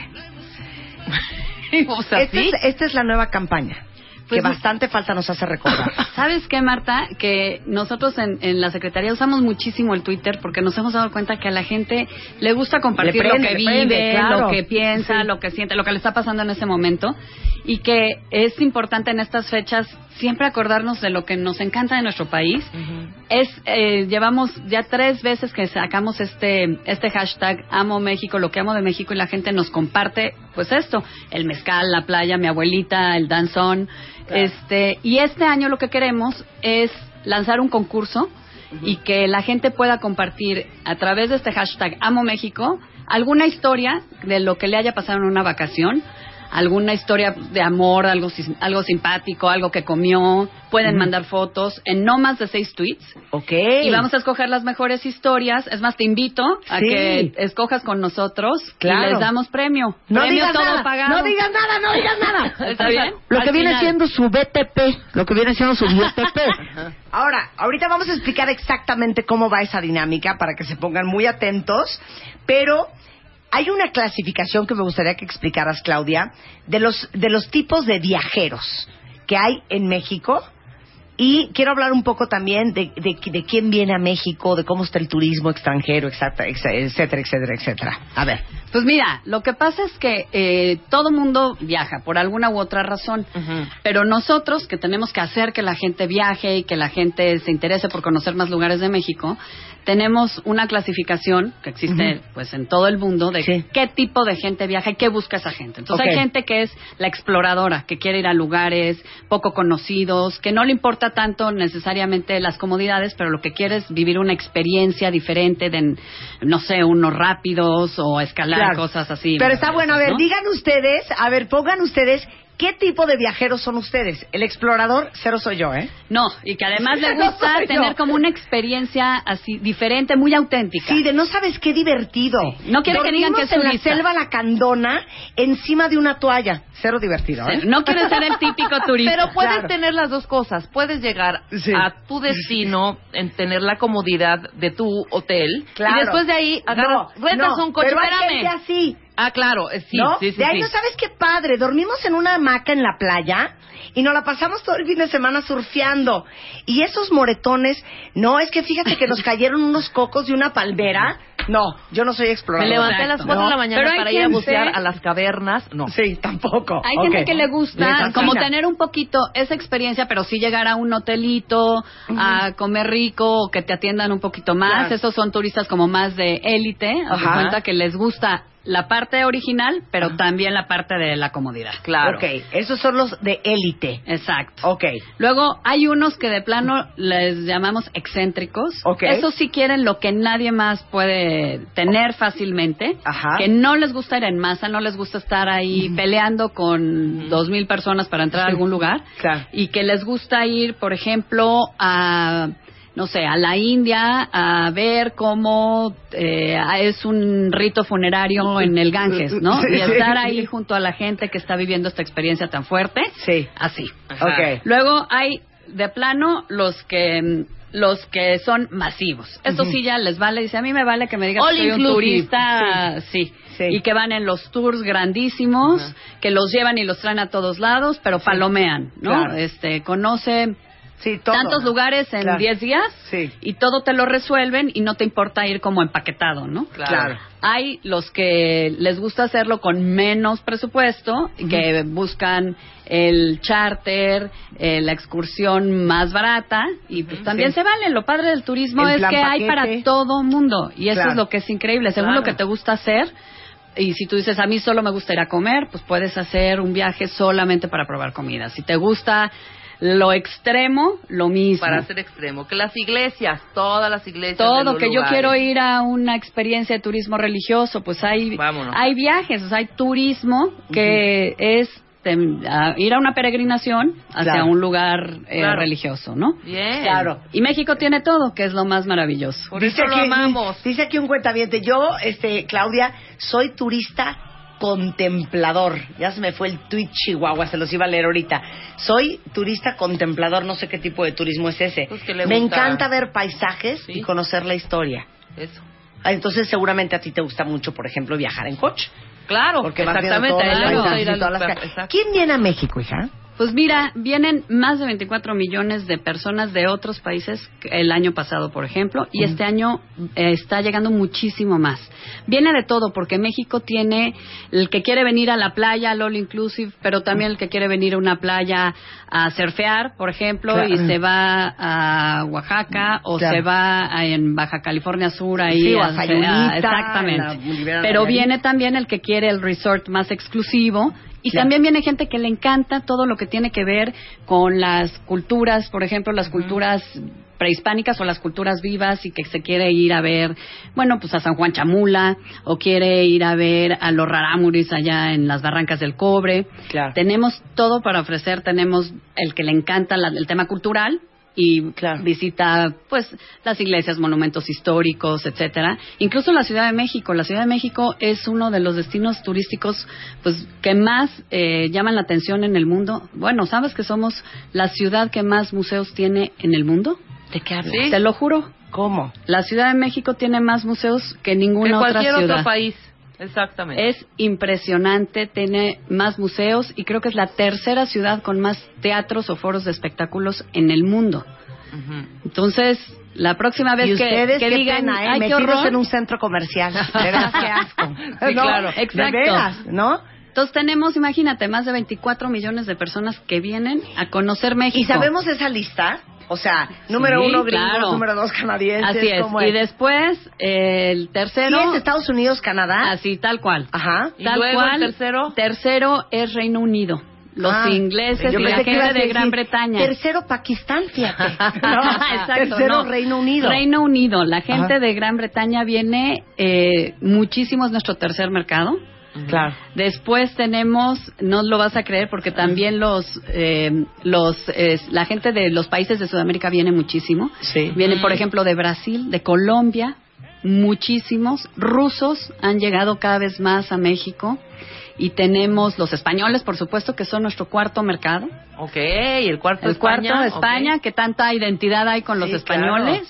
Pero no me digas que no te sorprendí con lo de los ingleses. No, me, me sorprendiste. Como que no te Que lo imaginas. Que yo juré, juré, hija, que me ibas a decir ahorita. Pues, ¿qué te ibas No a echar? sé, ¿Un hijo. Colombia, un Argentina? No, o yo qué? juré que me iba a decir un... ¿Un qué? Un, no sé, un Islandia, Groenlandia, no, no es cierto.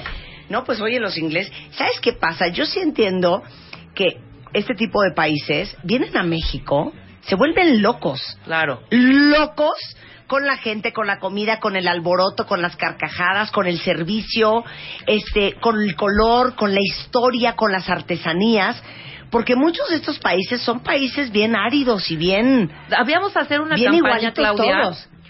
que al extranjero le pueda quedar claro que no solo Cancún es México.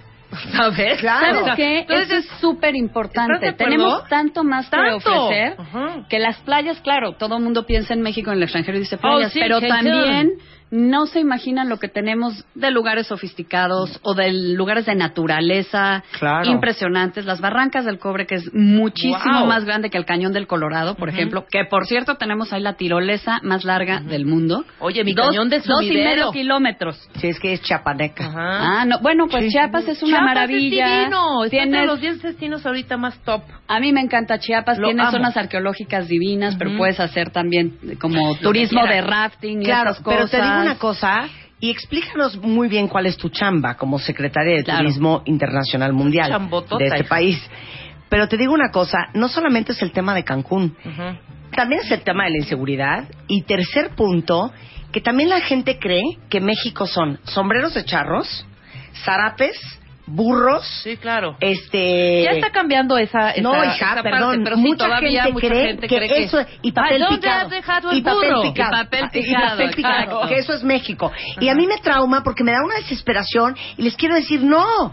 Por ejemplo, la Ciudad de México tienes las tiendas más picudas que de, de, de cualquier parte del mundo y tenemos una avenida impresionante que tiene Gucci, tiene San Laurent y tiene Hermes y tiene esto y tiene el otro y es una avenida preciosa que se llama Mazarí que es una zona de hoteles y todos se me quedan viendo con cara de oh there's no burros and cactus No. No papel picado Bueno, y no te vayas más lejos, la comida. La Claro. comida que todo mundo, eh, pues hasta hace unos años pensaban que en México no comíamos Pues nada más que, además, una muy mala interpretación de la comida mexicana, tipo tacos duros, Sí, perdón. del- Tex-Mex. Cuando yo les digo Taco Bell, no es comida mexicana, no, ¿eh? Y hoy Sí. tenemos eh, pues una de las cocinas más reconocidas del mundo. De hecho, estamos haciendo una campaña que luego les voy a compartir para promover la gastronomía mexicana en todo el mundo, porque tenemos igual esa comida muy tradicional o comida de mercado muy rica, pero Claro. tenemos grandes chefs que están reinterpretando la comida mexicana, Claro. Que se dan un quien vive con el chef que quieras, el restaurante que quieras del mundo. Claro. Que eso también es México y es lo mismo que la artesanía, que es muy bonita, es nuestra,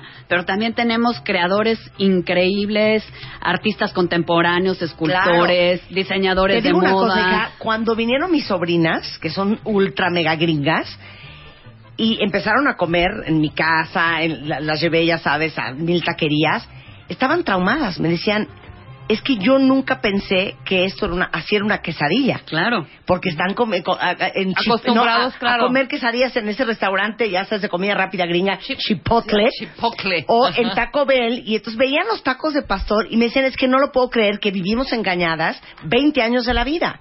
Así Pero a ver, ¿cuál es tu chamba más fuerte? Mira, son dos. Ajá. La primera es que en el mundo realmente eh, se conozca lo que es México. Un poco lo que tú decías, que no es solo las playas. Sí, no solo Cancún o que desde luego queremos que vengan a las playas, pero que Claro. conozcan otras cosas. Y que México tiene toda esta parte histórica, cultural muy padre, pero también tiene lugares naturales y lugares muy contemporáneos. Claro. Ciudades como la propia Ciudad de México, increíbles que visitar. Y por otro lado, o sea, proyectar eso. Proyectar que somos un país moderno, súper joven, Bien, muy de diverso, futuro, ajá. diverso. La que no sabe, multidisciplinario. No, pero sí cosmopolita. Claro. Tiene esas dos partes que Claro. es increíble. La Ciudad de México o el país, tienes todo. Todos los... En un solo lugar, si estás sentada, tienes todos los eh, sonidos. Sentidos. Todos los sonidos. Tienes al organillero en acá. Tienes una ceremonia, volteas y al ladito está una ceremonia náhuatl, ¿no?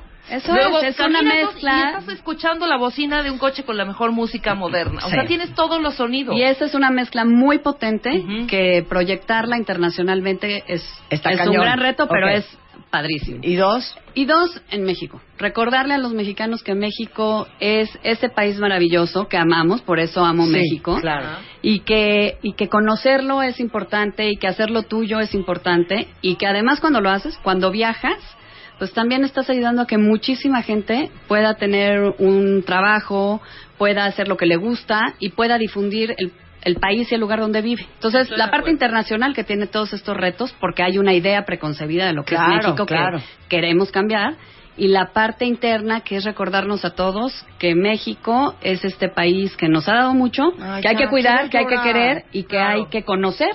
Entonces también invitar a los mexicanos a que, que- hay que a que viajar viajen por México, claro. esa es parte de mi chamba. Oye, Bien. bueno, te doy una alegría. A ver. Han llegado en los últimos 15 minutos más de 650 hashtags con gatito amo México y tú que no me respetabas, es increíble.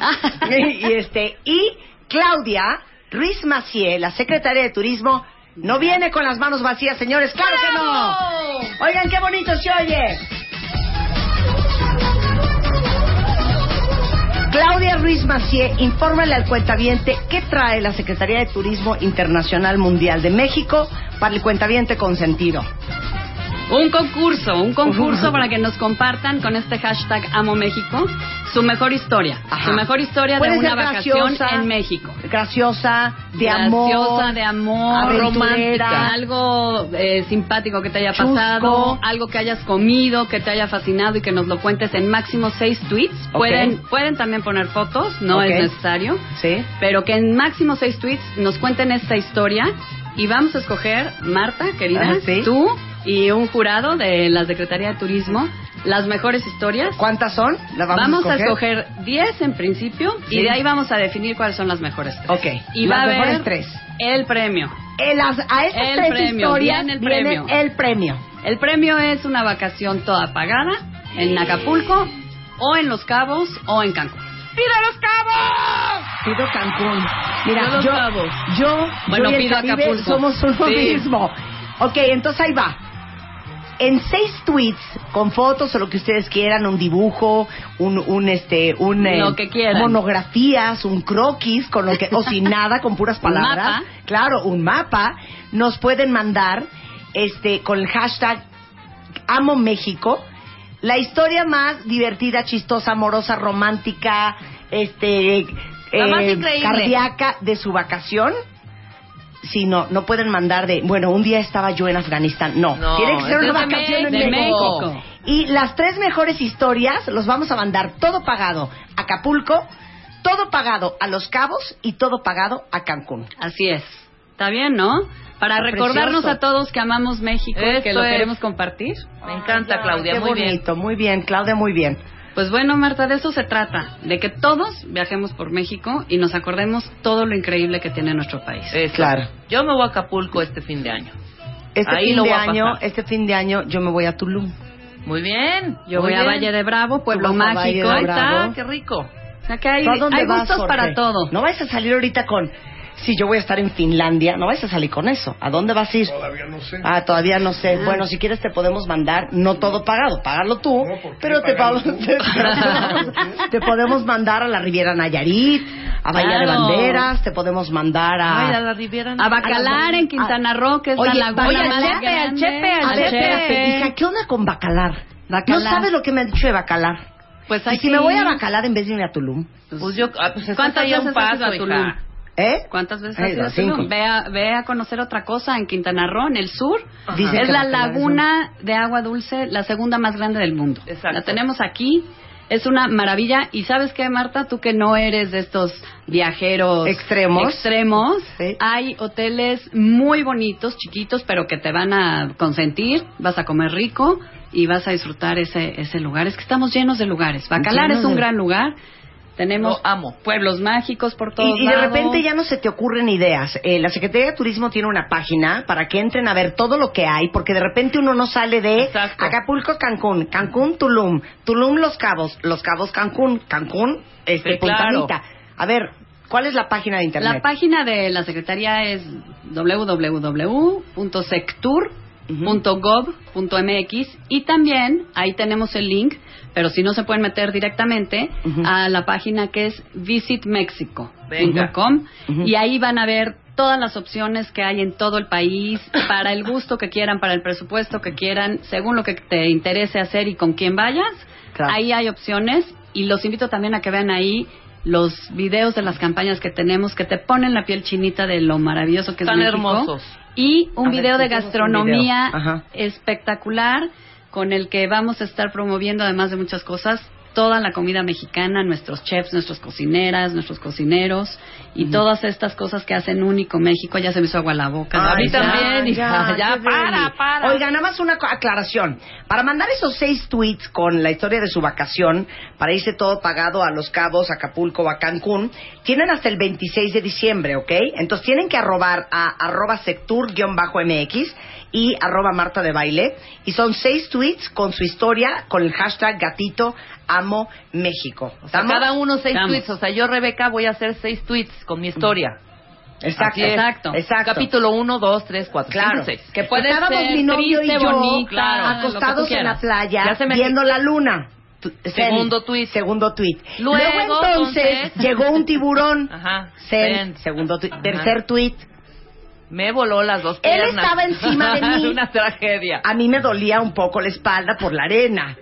Zen, claro, así seis. tweet, así, en seis Exacto. tweets. ¿no? Es un muy buen ejemplo. Ahí está. Muchas gracias, Claudia. Un placer tenerte en el programa. Gracias a ti, y gracias Marta. por ayudarnos a que nuestro país sea más visto, más visitado, a generar más trabajo, pero sobre todo para recordarnos a todos, ya quiero llorar Claro. otra vez. No, y que vengan. Yo creo que Visiten oficial, México, sí estoy en premenopausia, que tenemos un país increíble, que hay que amar mucho más de lo que lo amamos.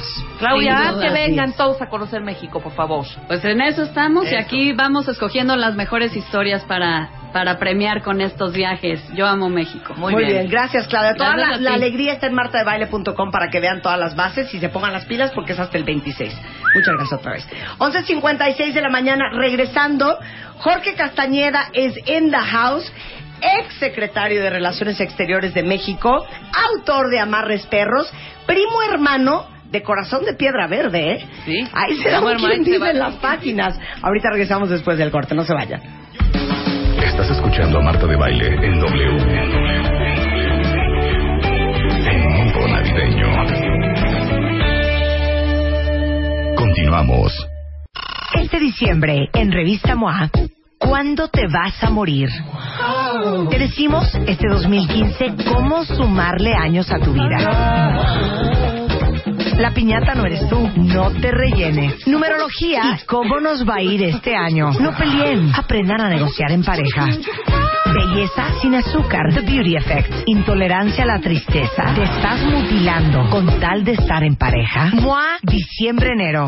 Más de 160 páginas de amor, dinero, neurociencia, placer, fuerza, inspiración. MOA. Una revista de Marta de Baile. Jorge Castañeda, a quien ustedes sé que conoce muy bien, exsecretario de Relaciones Exteriores, es in the house porque acaba de salir, después de tres años de estarse cocinando, su libro Amarres Perros, que me estoy carcajeando, Jorge, porque no sabes cómo yo he despotricado de Corazón de Piedra Verde, que es un libro con muchísimas páginas.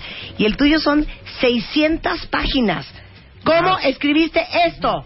Pues es muy fácil porque es un tema que me gusta mucho, yo mismo. Bueno, de hecho es la autobiografía. Exacto, entonces no, no cuesta trabajo, al contrario, costó trabajo recortarlo. No, Era bueno, más largo, Era más largo que Sí. esto. ¿Por qué se llama Amarres Perros? Porque a mi hermana Marina, quien conoce, se le A quien ocurrió amamos que, en este programa. que el término, la palabra amarres era muy buena, porque es un poco el leitmotiv del libro. Y entonces se nos ocurrió pues para hacer el juego de palabras con la película Amarres Perros, porque son perros los amarres, o la mayoría de los amarres de los que hablo ahí. Oye, déjenme decirles que eh, Jorge Castañeda pasa parte del año en Nueva York porque es maestro de NYU, de la Universidad de Nueva York. Así es, sí, ¿No? paso unos tres, cuatro meses al año allá. Ahora, en todos estos viajes, en todas estas vueltas, en toda la historia de tu vida, hablas de ciertos personajes que causan escosor. Hablas del Bester Gordillo, hablas de Fidel Castro, hablas de Carlos Salinas de Gortari. Cuéntame tres historias, las más picudas, las más cardíacas, los me- las mejores anécdotas con cualquiera de estos personajes. Pues mira, con, con, con Salinas quizás la más interesante fue para mí, no, no, no para otros, pero una vez que cenamos en Nueva York, justamente con un grupo de amigos, ahí menciono sus nombres, pero prefiero dejarlo en el libro, eh, y pues realmente estuvimos platicando horas y horas y horas y horas. Y eso fue poco después de otra cena, de otra comida que se volvió cena, a la que invitó Carlos Fuentes con Salinas, estuvimos los tres nada más, ahí viene la foto, eh, en Navidad, un día antes de Navidad de 1993, una semana antes del alzamiento zapatista, nos eh, acabamos creo que 10 botellas de Chablis, porque Fuentes solo bebía Chablis, eh, y Salinas estaba comiéndose el mundo. Era poco tiempo después de la aprobación del TLC, del destape de Colosio, de todo, tenía todo resuelto. Y una semana después se le vino el mundo abajo. Fue una anécdota muy reveladora de las dos cosas, ¿no? Con él va, pues muchas, pero quizás las más complicadas las cuento muy a medias. Ha sido las veces que la he ido, la he ido a visitar estos últimos, estos últimos seis meses. O sea, si es tu amiga.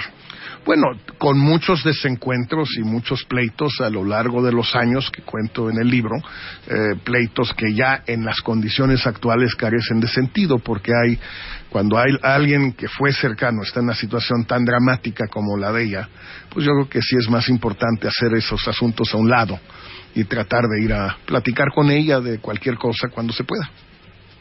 ¿Y cuál es tu mejor anécdota con el Bester?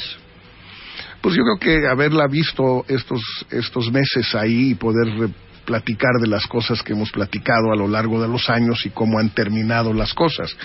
De vivencias tuvimos muchísimas eh, en distintas partes del mundo, en distintos momentos, en distintas coyunturas, pero pues esas las dejo para el libro. Sí, claro, no les vamos a contar todo, tienen que leer el libro. Fidel Castro.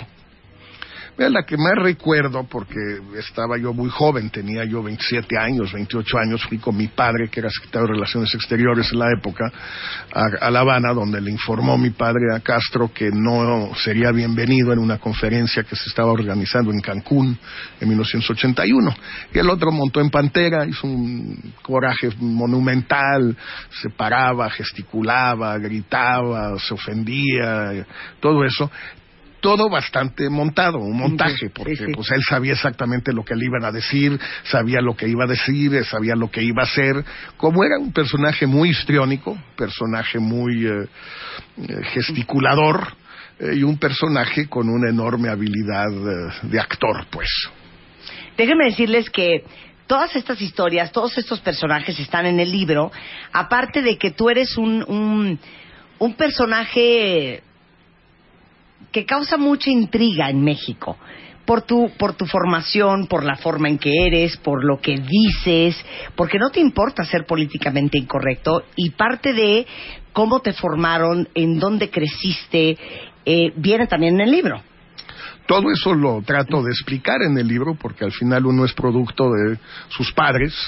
Eh, cuento mucho la historia de ambos, cómo llegó mi madre a México en 1939, cómo salió mi padre de México en 1945, 46, cómo se encontraron ellos en Europa, eh, cómo fueron esos años entre ellos y cómo soy producto yo de esa, ese encuentro de dos mundos muy distintos, el mundo pues latino al final de mi padre y el mundo judío eh, polaco ruso de mi madre. Oye, ¿qué es lo más cañón de escribir una autobiografía? ¿Qué es lo más difícil? Mira, lo más complicado es ser, son dos cosas. Uno, ser eh, severo y a la vez honesto y a la vez interesante con uno mismo. Porque si no cuentas cosas de ti, no tiene el menor chiste. Claro, pero si yo escribiera una autobiografía mía, que no tengo la vida tan sexy que has tenido tú, sentiría que todo lo que estoy escribiendo ¿por qué le ha de importar de alguien, a alguien más? ¿Sí me entiendes? Diría, ¿y esto por qué es relevante para alguien? ¿Por qué es relevante tu libro? Bueno, no es relevante necesariamente mi vida, son relevantes las historias que cuento sobre lo que sucedía en México, en Estados Unidos, en Cuba, en Centroamérica, en Francia, a través de la visión de o bien un testigo privilegiado por la situación de mis padres, o a través de la visión de un protagonista en distintos en otros momentos. Entonces no es que mi vida sea interesante. Ahora, ya una vez que empiezas a contar todo eso, pues tienes que contar de ti mismo también, porque si no aburres al lector. Ok, nada más te voy a hacer una pregunta cañona. De todas las páginas que escribiste, ¿cuál es la que titubeaste una y otra vez ¿Lo publico o no lo publico? ¿Lo publico o no lo publico? ¿Lo escribo o no lo escribo? No, voy a quitar esto. No, ¿sabes qué? Sí se lo voy a dejar. No, ¿sabes qué? Está cañón ponerlo. No, mejor sí lo voy a poner. Pues fueron, no, no fueron pocas, fueron muchas, fueron muchas, no fueron pocas. Unas fueron las que tuvieron que ver con, eh, pues, mi matrimonio de 22 años, Ajá. Eh, cómo empieza, cómo dura y cómo termina, que fue todo eso difícil de escribir, obviamente.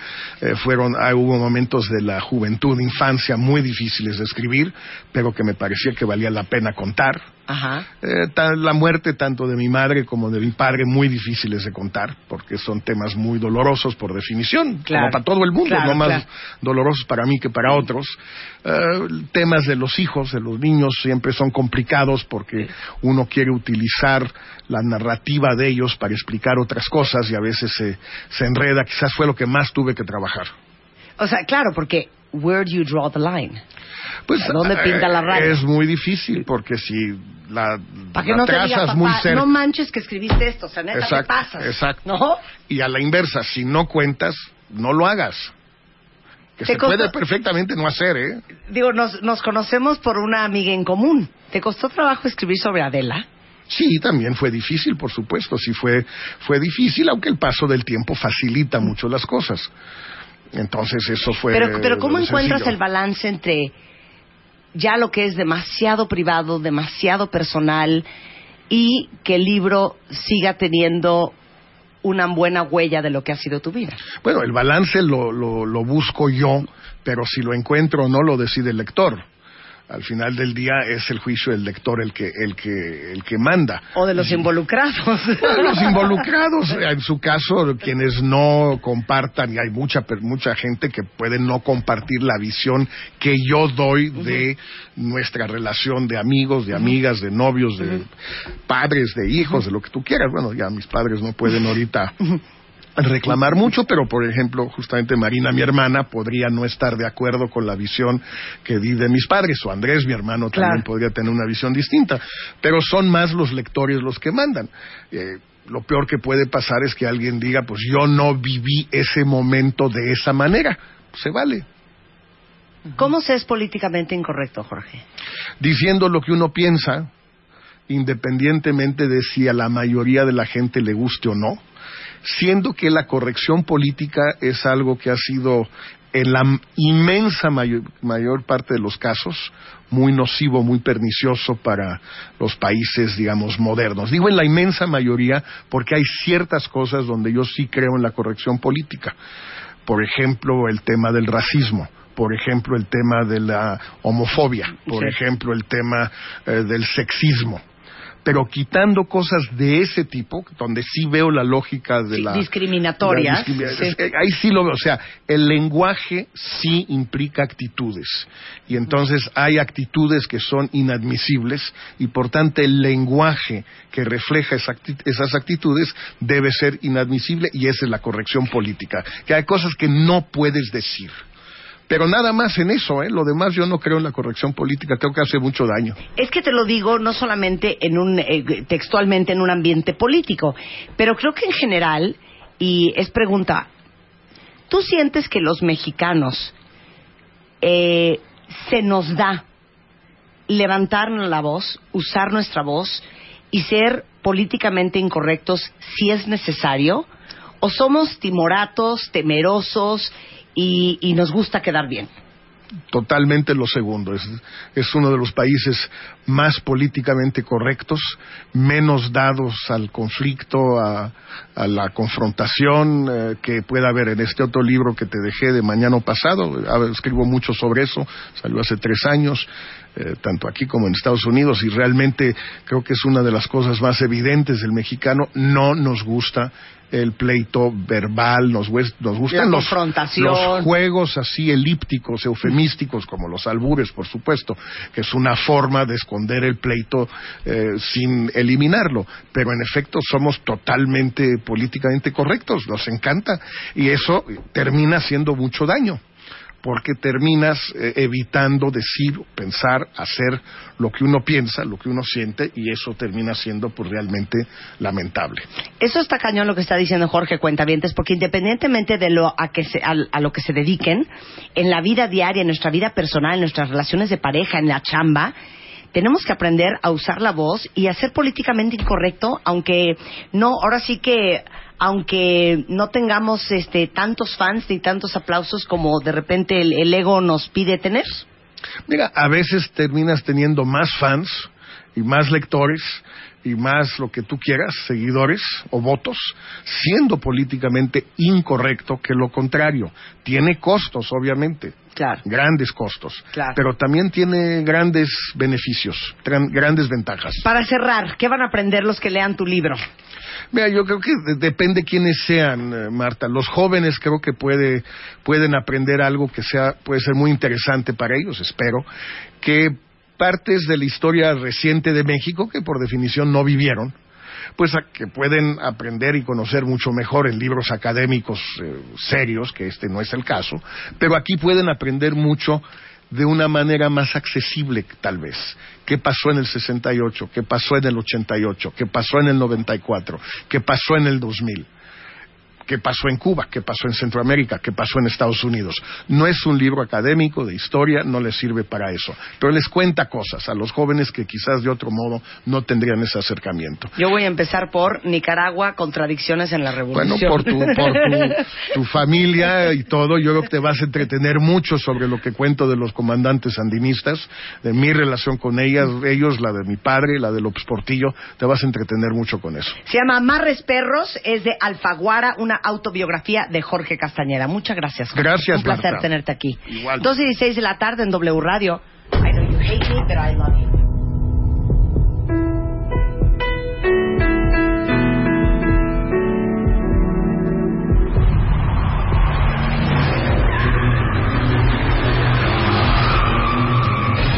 Diez cuentavientes, 228 mil rivales, mejor que nunca.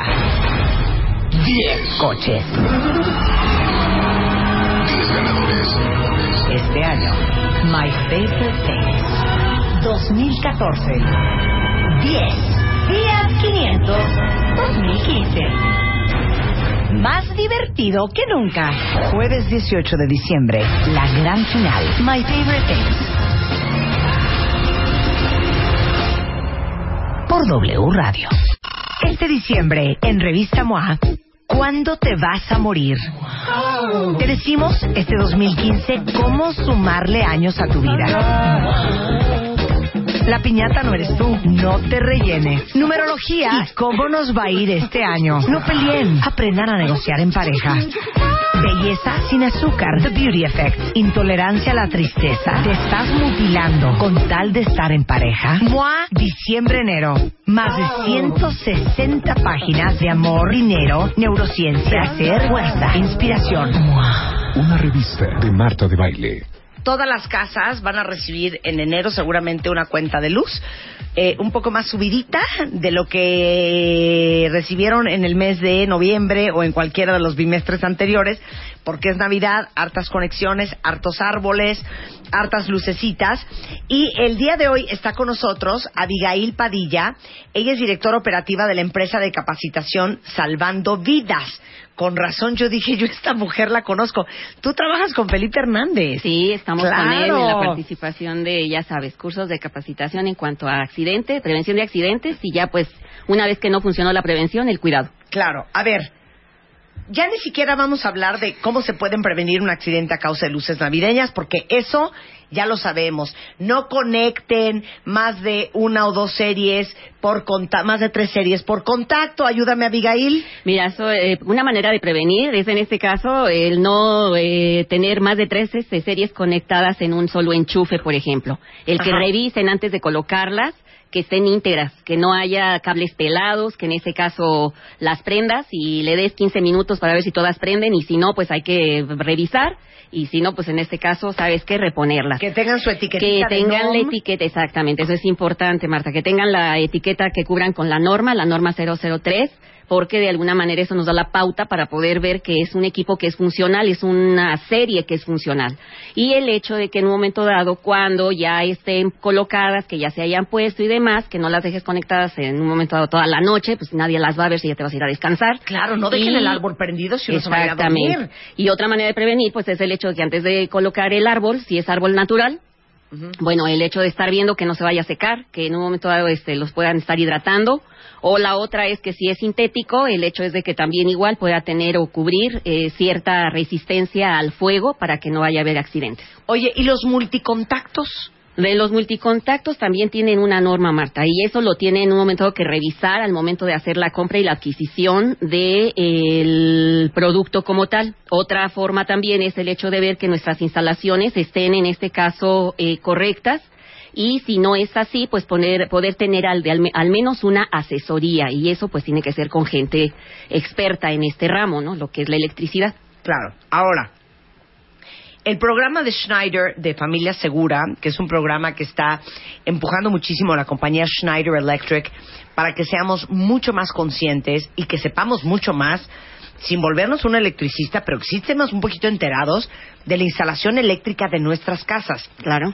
Eh, ¿Cómo podemos modernizar las instalaciones y dónde se pueden comprar? Bueno, en este caso, modernizarla sería eh, con base a lo que establece la norma como tal de eh, lo que es este, las instalaciones precisamente. Y reiterándote esto, Marta, eh, precisamente esta empresa está preocupada por ver que las eh, casas tengan seguridad. Y de hecho si entras a la página, en este caso, tienen un... que Eh, schneider-medioelectric.com.mx. Exactamente, tienen en este caso un test para que la gente, obviamente aquí ya pues los encargados de la seguridad de casa, los papás, puedan en un momento dado ver, evaluar ese test y, y ver si es seguro el espacio para poder, este, pues ahora sí que ver qué tipo de instalación y qué manejo le pueden dar con respecto a, a esas áreas en este caso. Porque yo me acuerdo que la última vez que vino alguien de Schneider Electric decía que las casas que tienen creo que más de 10 años ya tra- puede ser que traigan broncas eléctricas. ¿Cuándo fue la última vez que ustedes checaron la instalación eléctrica de su casa? Y luego hay casas que tienen techos de madera, casas que tienen muchas cortinas, muchas telas, que son altamente flamables. Claro, y en este caso, sobre todo hoy en día, la modernidad en cuanto a, por ejemplo, cortinas, cortinas de PVC, eh, las instalaciones cercanas a lo que es en este caso los marcos con las eh, luces de alta contenido en wattaje, pues eso lo que va a hacer es en un momento calentar y como bien mencionas, de en sí toda instalación eh, de casa y en específico ahorita aquí de electricidad, 10 años, ya es el hecho de poder hacer una revisión con un experto para ver si los equipos, las- los cables sobre todo, eh, siguen siendo funcionales o no hay algún deterioro con ello. Y poder hacer, pues obviamente, el cambio, porque de otra manera, pues nos vamos a arriesgar a tener en un momento dado, pues ahora sí que los accidentes. Y las descargas de eléctricas son de veras este, importantes. Y ya no si las descargas, haci- eh, en un momento dado altibajos de voltaje, sería también este otro factor que puede detonar. Por eso también hay incluso, se habla de interruptores. Y todo este equipo de, de manejo moderno, pues lo tienen en este caso, ahora sí que estas empresas que se dedican a, a ver precisamente la seguridad este, familiar por de una casa segura. Oigan, estoy viendo ahorita en la página de Schneider-medioelectric.com.mx viene el diagnóstico para la seguridad eléctrica de tu casa, vienen videos, viene dónde encontrar distribuidores, vienen eh, otros videos de actualizar la instalación eléctrica, la piratería eléctrica, porque de repente dices, ay, ya, es que el cable de cobre más ancho es más caro. Sí, pero a la larga, ahora sí que lo barato sale caro. Exactamente. Apagadores antibacteriales, porque sabían que muchísimas bacterias nunca se te ocurriría, las agarras de tocar un apagador que y alguien los tocó, pequeños que se acaba de sonar. los, pequeños niños, claro. aquí una manera bueno yo creo que ya lo han reiterado en otras participaciones con Felipe eh, Hernández el hecho de que bueno si ya los pequeños están cercanos a lo que es el ambiente navideño la colocación del, del nacimiento árbol de navidad conectores protectores en los enchufes de otra manera pues, el riesgo es el que puedan tener una descarga ellos Todo este programa de Familia Segura Cuentavientes es un programa para orientarnos, informarnos y ayudarnos a actualizar y mejorar eh, todas las instalaciones eléctricas de nuestra casa para que todos estemos seguros y hayan menos accidentes, menos incendios, menos cortocircuitos. Y algo importante aquí, Marta, para que tus cuentavientes lo tomen en cuenta como tal, es el hecho de que si valoramos eh, de cada 10 accidentes cuántos se pudieron evitar, ese ya es un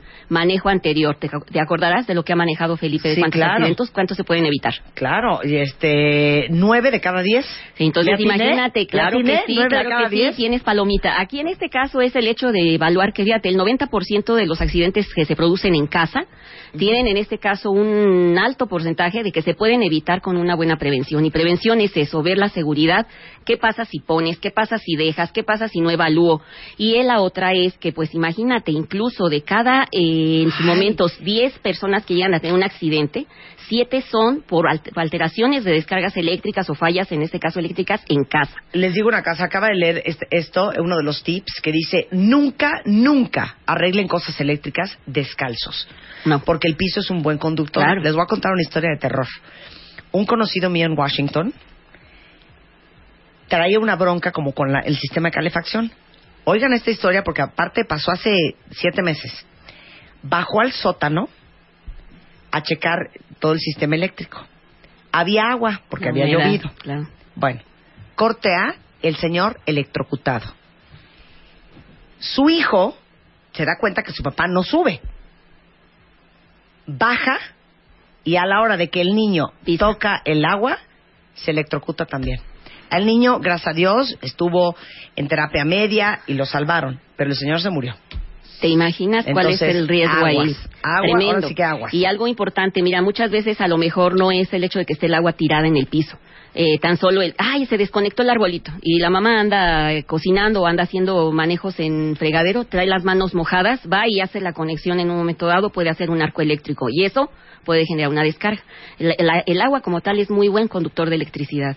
Máxime si ha desprotegido, cable pelado, el hecho de que no esté la, no jalar los, las extensiones a la hora de desconectar los enchufes, Claro. no jalarlos, agarrarlos desde, los, desde lo que es la clavija para poder evitar que se pueda desprender el cable, quede ese cable pelón suelto y de alguna manera pues haga el contacto con un conductor, se hace la descarga, se hace la lesión. Y les digo una cosa, si cualquiera de los aparatos eléctricos de su casa, sobre todo los de la cocina, les dan toques, es que algo está muy mal, ¿eh? Muy mal. Y eh, de veras, Schneider Electric, que es una compañía dedicada al tema de la este, electricidad, está haciendo un gran esfuerzo por crear contenido e información para todos ustedes cuentavientes, para que sean un poco más conocedores del tema eléctrico de su casa, con todo este programa que se llama Familia Segura. Toda la información para que en un momentito se metan a la página y le den una leída. Hay muchos videos, hay muchos tutoriales, hay muchos tips en schneider-medioelectric.com.mx o arroba schneidermx en Twitter o en Facebook es Schneider Electric MX. Muchas gracias, Abigail. Al contrario, Marta, gracias por la invitación y aquí estamos. Y felices y seguras Navidades. Igualmente, para todos tus cuentavientes. 12.27 de la tarde en W Radio. Bueno, Lexia es in the house. Hicimos un estudio entre todos ustedes cuentavientes para saber qué tanto jala un chaparro. ¿Cuánta chamba consigue un chaparro versus las garrochas palos de coco? Vamos a hablar de las mujeres y los hombres chaparritos en W Radio, regresando del corte, no se vayan. Estás escuchando a Marta de Baile en W, en modo navideño. Ya volvemos. En modo navideño. Continuamos.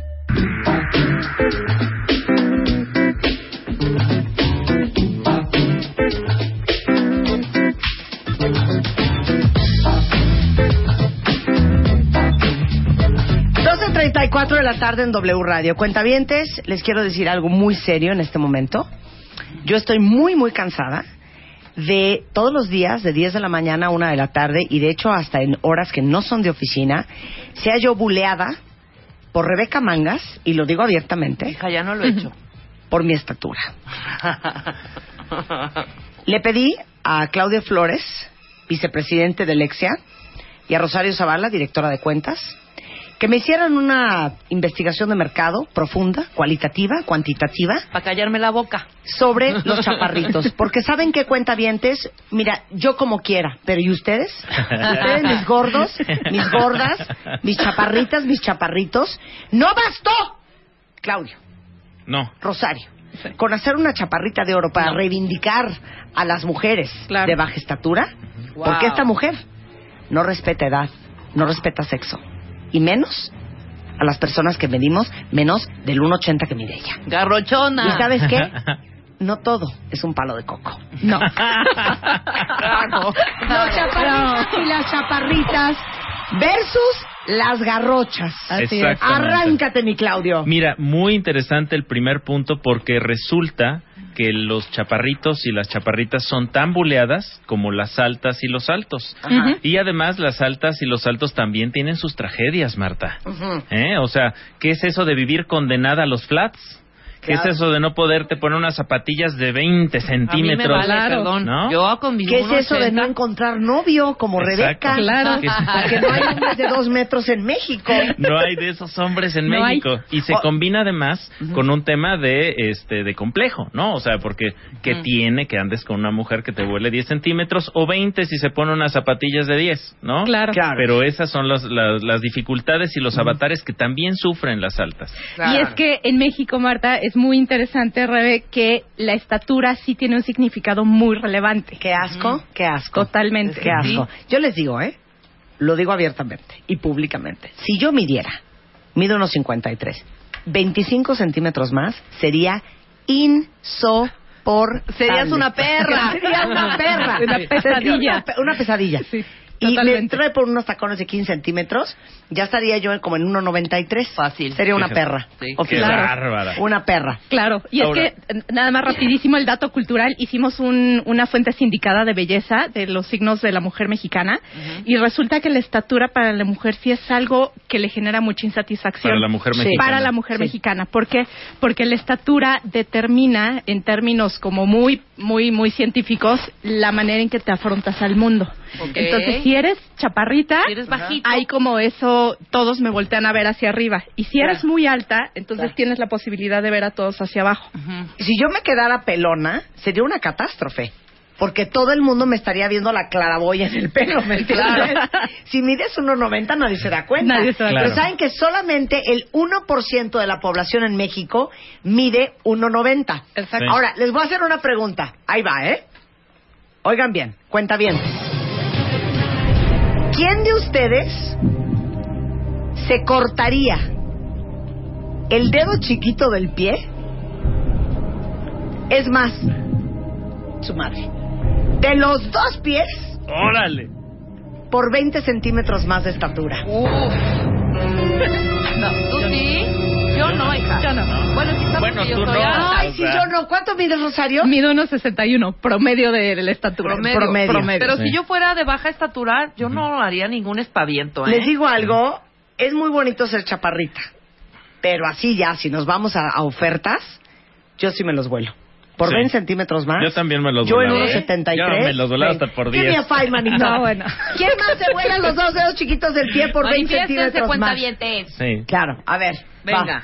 Ahora, ¿qué hicimos? Fuimos con nuestros cuentavientes, con nuestras cuentavientes, a preguntarles, 400 de ellos nos, nos dieron eh, su opinión, muchísimas gracias por su participación, Ujú. y traemos distintos datos sobre qué significa ser chaparrito y qué Ok. significa ser chaparrita en Ok, México. vamos a lo más importante.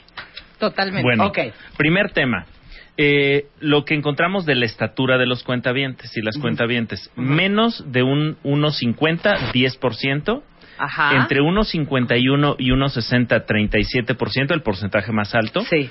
Un- entre 1,61 y 1,70, 31%. Entre 1,71 y 1,80, 17%. Es decir, estamos viendo que, digamos, el promedio está por debajo de los 1,60. Exactamente. Y solamente el 1% Sí, es mide de 1.90. 1.90. Ahora leer Exacto. lo que dice el cuentaviente. Rodrigo, yo me lo corto. En serio, si las mujeres chaparritas sufren, los hombres mucho peor. Dice yo, mide 1.50. ¿Dónde es la cirugía? Yo sí me los corto. Yo sí me los cortaba Los y hombres hasta más, tres. ¿eh? Sí, los hombres bueno. Y es que además encontramos que es distinto una mujer qué tan dispuesta está a andar con un hombre más, Claro. más chaparrito que ella. Muy pocas. En cambio, los hombres somos más flexibles y aceptamos andar con mujeres más altas o más chaparritas A ver, que pero nosotros. espérame un segundo. Es más, aceptan más hombres, mujeres más altas que ellos, que mujeres más chaparros que ellas. Completamente. No, es que yo un hombre más chaparro que yo que va a medir No, pues, 1.48. ¿qué? no, no hay manera. Ay, perdón. Cañón. Cañón. De hecho, de acuerdo a la opinión de los cuentavientes, entre las mujeres, lo que podrían soportar sería alguien de mi estatura. Más 2%. chaparro. 2%. No, yo no podría acabar de mi estatura. Porque además te pones unas plataformas y le vuelas 20 centímetros. Claro, Además, ¿no? claro. Que ese es el tema. La, la, la ventaja para las mujeres es que pueden jugar más con el calzado para alterar esa dimensión de su, digamos, de su Y los tema hombres no. físico. Los hombres y los no. hombres no, porque por más tacón que encuentres, por más pues no vas a bailador encontrar un- que seas, no claro. vas a encontrar un tacón como lo de los cantaores que trajeron hace Claro. algunos algunos días.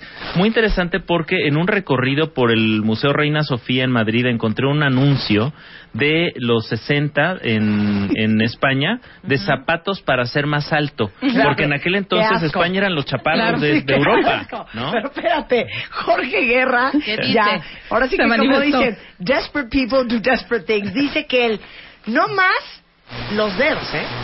Dejaría que le hicieran la circuncisión con un corta uñas por 20 centímetros. No, bueno, no, bueno. No, está cañón, Jorge. Hay desesperación. Te amo, Jorge, yo te No, comprendo. ok. Pero ¿qué proyecta la altura? Lo que pasa es que la altura tiene que ver con respeto, seguridad, sobre todo entre las mujeres, Ujú. Presencia, sobre todo entre los hombres, y también tiene otras, o- otros atributos asociados, elegancia, actitud, personalidad. Sí. Es decir, pareciera que hay valencias para los altos y las altas que no tienen los chaparritos, pero también los Pero qué chaparritos tienen chistoso. ventajas. ¿eh? Actitud 29, personalidad 29, elegancia 23, presencia 29, sobre, Sobre todo en los hombres. hombres. Claro. Y este, fíjense bien, esto quiere decir que si alguien muy alto entra a un lugar, lo perciben más elegante, con más personalidad, más seguro, con más presencia. Sí. Exacto. ¿Y a mí? Entonces, bueno, si eres Marta de yo- baile, yo creo que entran otras variables, Claro. ¿no, mi querida Marta?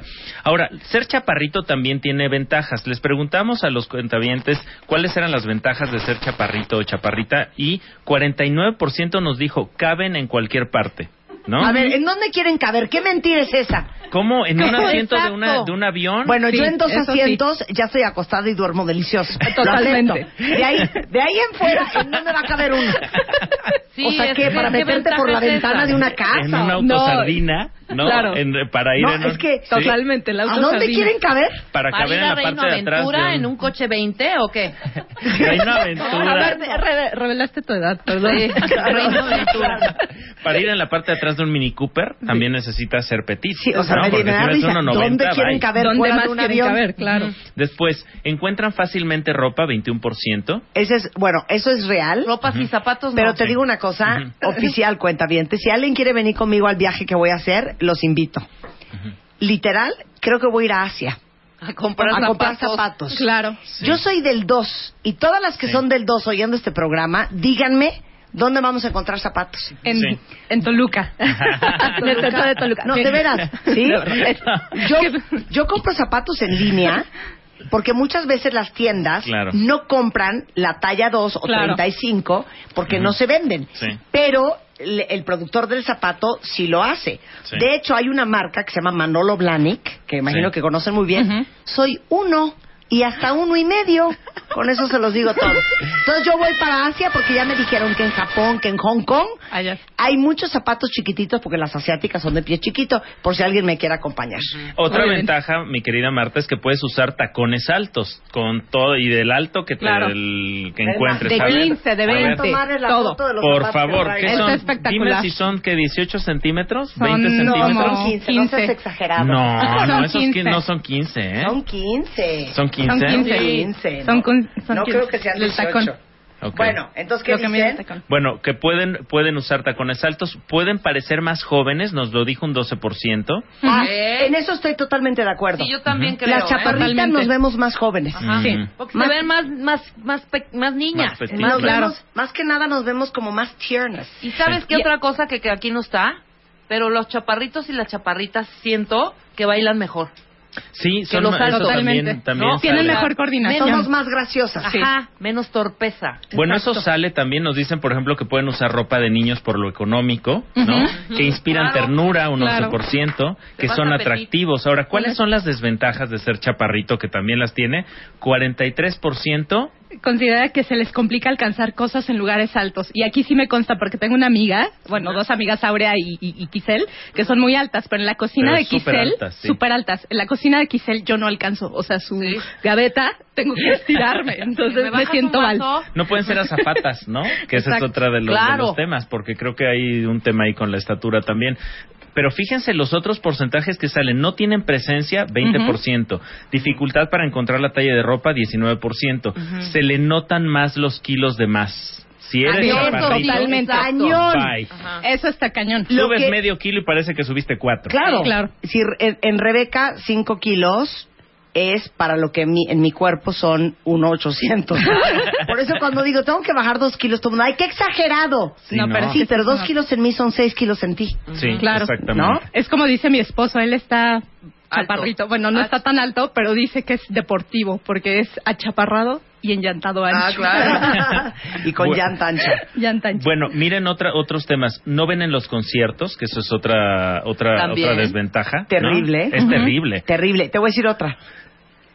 Todo, o sea, te queda a la altura de tu nariz la axila de todo mundo. Oye, sí es cierto, claro. Asqueroso. En los empujones, todo. Cañón. Quedas en medio de... O sea, o le estás viendo las chichis a la de frente o la axila al señor de junto. Claro. ¿No? De acuerdo. Ok. Bueno, otros temas que no los dejan ver, la gente más alta, que usan tacones todo el tiempo, que no son atractivos, un 7%, Ujú. en los trabajos no los prefieren, 7%, se burlan de ellos también con un 7%. Ajá. Pero vamos a los altos y a las altas, a ver, ¿qué, A ver. ¿cuáles son las ventajas de ser alto? Venga, ¿no? este es mi mero mole. Alcanzan cosas de lugares altos 45%, Ujú. Ajá. ¿no?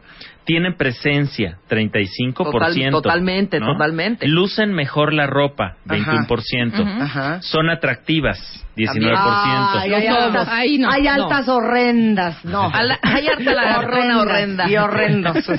Se ven más delgados o Sí, delgadas. Estoy ¿no? de acuerdo. Uno por ahí también vimos el siguiente porcentaje, es, se ven mejor de lejos, tienen mejor Claro, lejos. mejor ¿no? lejitos. Pues se notan más. Sí, tú ves un alto y dices, wow. Después tienen más seguridad, 12%, se ven elegantes, 10%, pero también tienen desventajas y si no, de nuevo, preguntémosles a las mujeres altas Claro. que viven en México y que no necesariamente encuentran este galán tan fácil, ¿no? Exacto. Que reducen los porcentajes. Y también no encontrar ropa de la talla que son, o sea, de largo del pantalón. Principalmente largo y en los Exacto. jeans sí es una pesadilla, ¿no? 46%. Bueno, hoy en la mañana estaba con una con una clienta y amiga, este Anaid Zárate, que me decía, mira mis, mis, o sea, traía unas zapatillas muy altas, pero al rato voy a ver a mi novio, entonces me pongo flats.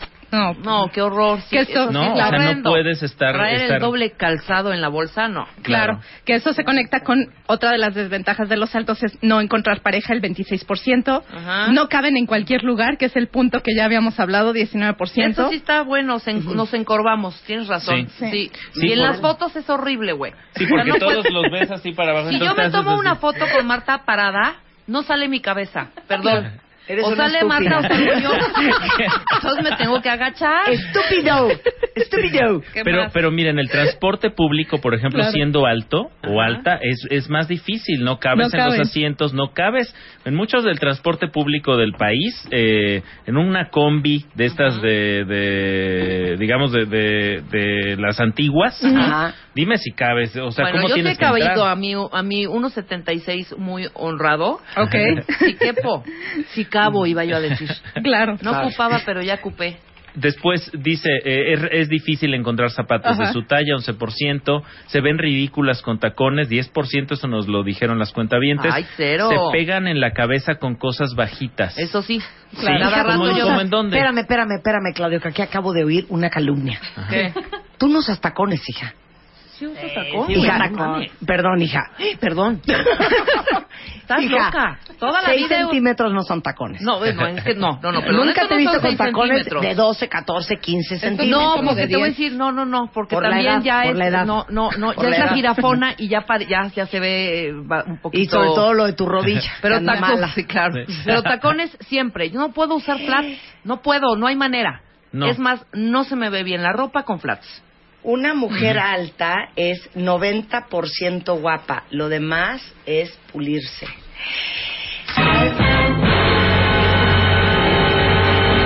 Eso, eso quién lo ¿Sabes dijo? quién lo ¿Quién lo digo? dijo? Te voy a decir una cosa. Sí. Nos íbamos a conocer tú y yo. Después de ese tweet, olvídalo. ¿Cómo se Ay, llama? ¿Cómo ay, se ay. llama mi amigo? Rodrigo. Bien, Rodrigo. No, Pero te digo algo, te digo algo. Les voy a decir algo. Es muy duro lo que les voy a decir, pero es la neta y analícenlo. La neta. En México, si eres alta, tienes el pelo largo y eres medio güera, tienes el 75% del tema resuelto. ¿Miento o no miento?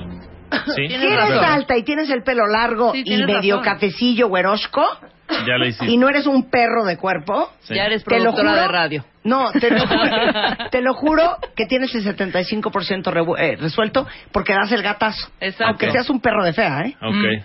¿Sí o no? Sí, no, de acuerdo, de, De acuerdo. acuerdo. Es decir, tienes este, este tipo de, digamos, de valoraciones o sea, a pantallas, sobre a pantallas. Exacto, pantallas. Un wow. 80 con el pelo hasta las chichis, entra a un restaurante y todo el mundo voltea. Ujú. Ya luego dirán, ay, ay, espérate. Me equivoqué, No, me claro. equivoqué. Pero sí gusta. Y gusta Sí. mucho, ¿eh? Ahora, otra de las cosas que, de- que planteaban ustedes al, al principio es este tema de cómo nos cómo nos bulean, cómo nos critican. Eh, de repente ser, un, por ejemplo, ser la niña más alta del salón también tiene, eh, digamos, su, su bullying, ¿no? Totalmente. Y nosotros no estamos de acuerdo, con, evidentemente, con, con que se critique a las personas por su apariencia física, Claro. pero sí les preguntamos a los a las cuentavientes, a los cuentavientes, ¿Cuáles eran los apodos que se les ponen a las personas bajitas, a los chaparritos, a las chaparritas? Y encontramos una colección enorme de apodos. Claro. encontramos, uh, bueno, no sé, serán que unos 50 No, apodos distintos, ¿no? Demasiados. Este, evidentemente el, el- eh, es un tema que, que encontramos también entre los altos, ¿no? Que también tienen sus, sus apodos. Pero sí encontramos más apodos para chaparritos que para altos. que para altos. Pero bueno, pero sí, pero altos también. Yo sufrí de chavita un bullying con jirafona, largucha, garrocha. Ay, qué Sí, horror. Exacto. Pero bueno, a ver, digamos algunos. El 47%, Claudio. enano o enana, ¿no? Que es el, el apodo más, este, Más digamos, más común a una persona de baja estatura, Enano enano, o enana. Pero vienen otros y digo, lo de- ya con este disclaimer inicial, porque hay que hay que considerar que no, Ay, ya, no- qué horror. No, Ta- pero sí tapón, hay. tapón de albercas. Qué Minion. ¿no? El Minion, Minion. Minion. Sotaco. Eso es horrible. Tachuela. Pitufo. Pulga. A mí un novio me decía pulga. Polly fíjate. Pocket. Llavero. Ajá. Duende. Chiquita. Peque. Este. Umpalumpa. Ay, qué horror. Hobbit. No, chiquis. Chiquis. Ahí viene la Ay, no, esta es asquerosa. Chapis. Sí, no. Sí. La Horrible, chapis. horrible. Este. Nomo. Nomo. Polly Pocket. Demetrio, este está buenísimo. Demetrio. Demetrio y medio. Demetrio y medio.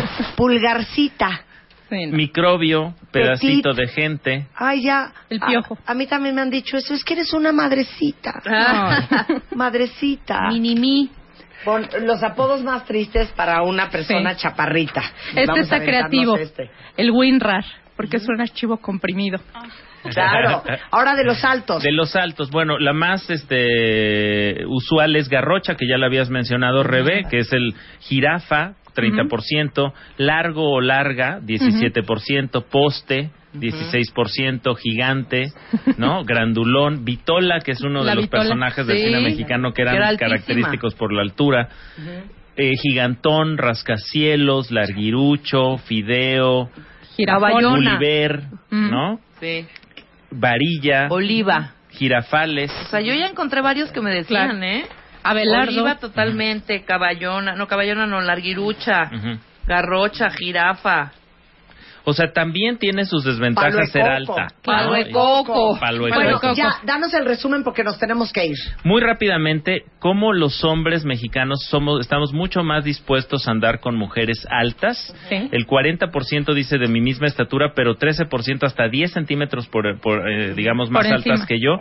Pero en cambio, las mujeres mexicanas lo que aceptan son hombres máximo o mínimo, diríamos bien, de mi misma estatura con un 2%, pero no nos gusta andar con alguien más alto. ¿Por qué no? Eh, hay eh, una buena parte de los cuentavientes nos dijo que tener relaciones sexuales es un problema que enfrentan las personas que tienen parejas mucho más altas. Ujú.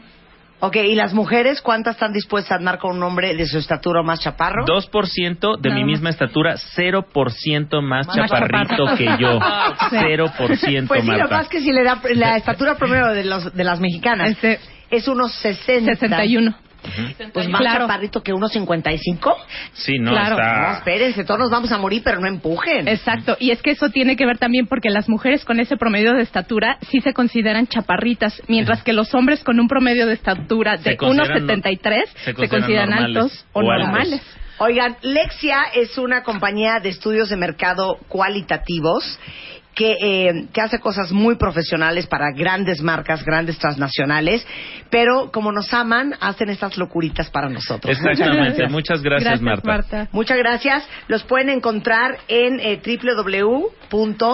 com.mx, www.lexia.com.mx y en nuestras cuentas de Twitter, arroba Lexia Global, Arroba arroba Rosario Zavala R. y arroba Claudio Flores T. Te queremos, Claudio, te queremos, Rosario. Qué, qué divino. Llevemos la estatura con dignidad, por favor.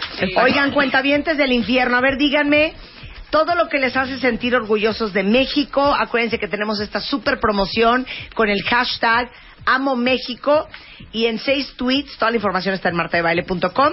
Cuéntenos la historia de una vacación en México increíble, divertida, amorosa, romántica, lo que quieran, porque los vamos a mandar a los tres ganadores a un viaje todo pagado a Los Cabos, a Acapulco o a Cancún. La información está en mi sitio en martadebaile.com. Pero eh, para todos ustedes amantes de México, pero amantes del café, Café Garat, que es un café 100% arábica, esta variedad eh, de café, todo de planta de café, se cosecha a más de mil metros sobre el nivel del mar, por eso se llama café de altura. Y que nos trajeron a Claro, y aparte, Café ¿sabían Garat. que en México existen dos denominaciones de origen en café, que es el café Veracruz y café Chiapas? Por los suelos, por el clima, por la altura, el café mexicano está entre los mejores del mundo. Y Garat tiene granos de Veracruz, de Chiapas, de Oaxaca, este, que son como más herbales y achocolatados, y además a nivel de tueste medio también le da mucho sabor y mucho aroma. Y Café Garat, que es orgullosamente mexicano, que es una verdadera exaltación a tus sentidos, la próxima vez que tienen un súper en autoservicio, busquen Café Garat porque se los garantizo, les va a fascinar.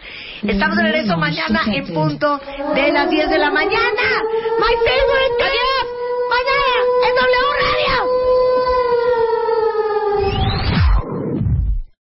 Amplify your career through training and development solutions specifically designed for federal government professionals.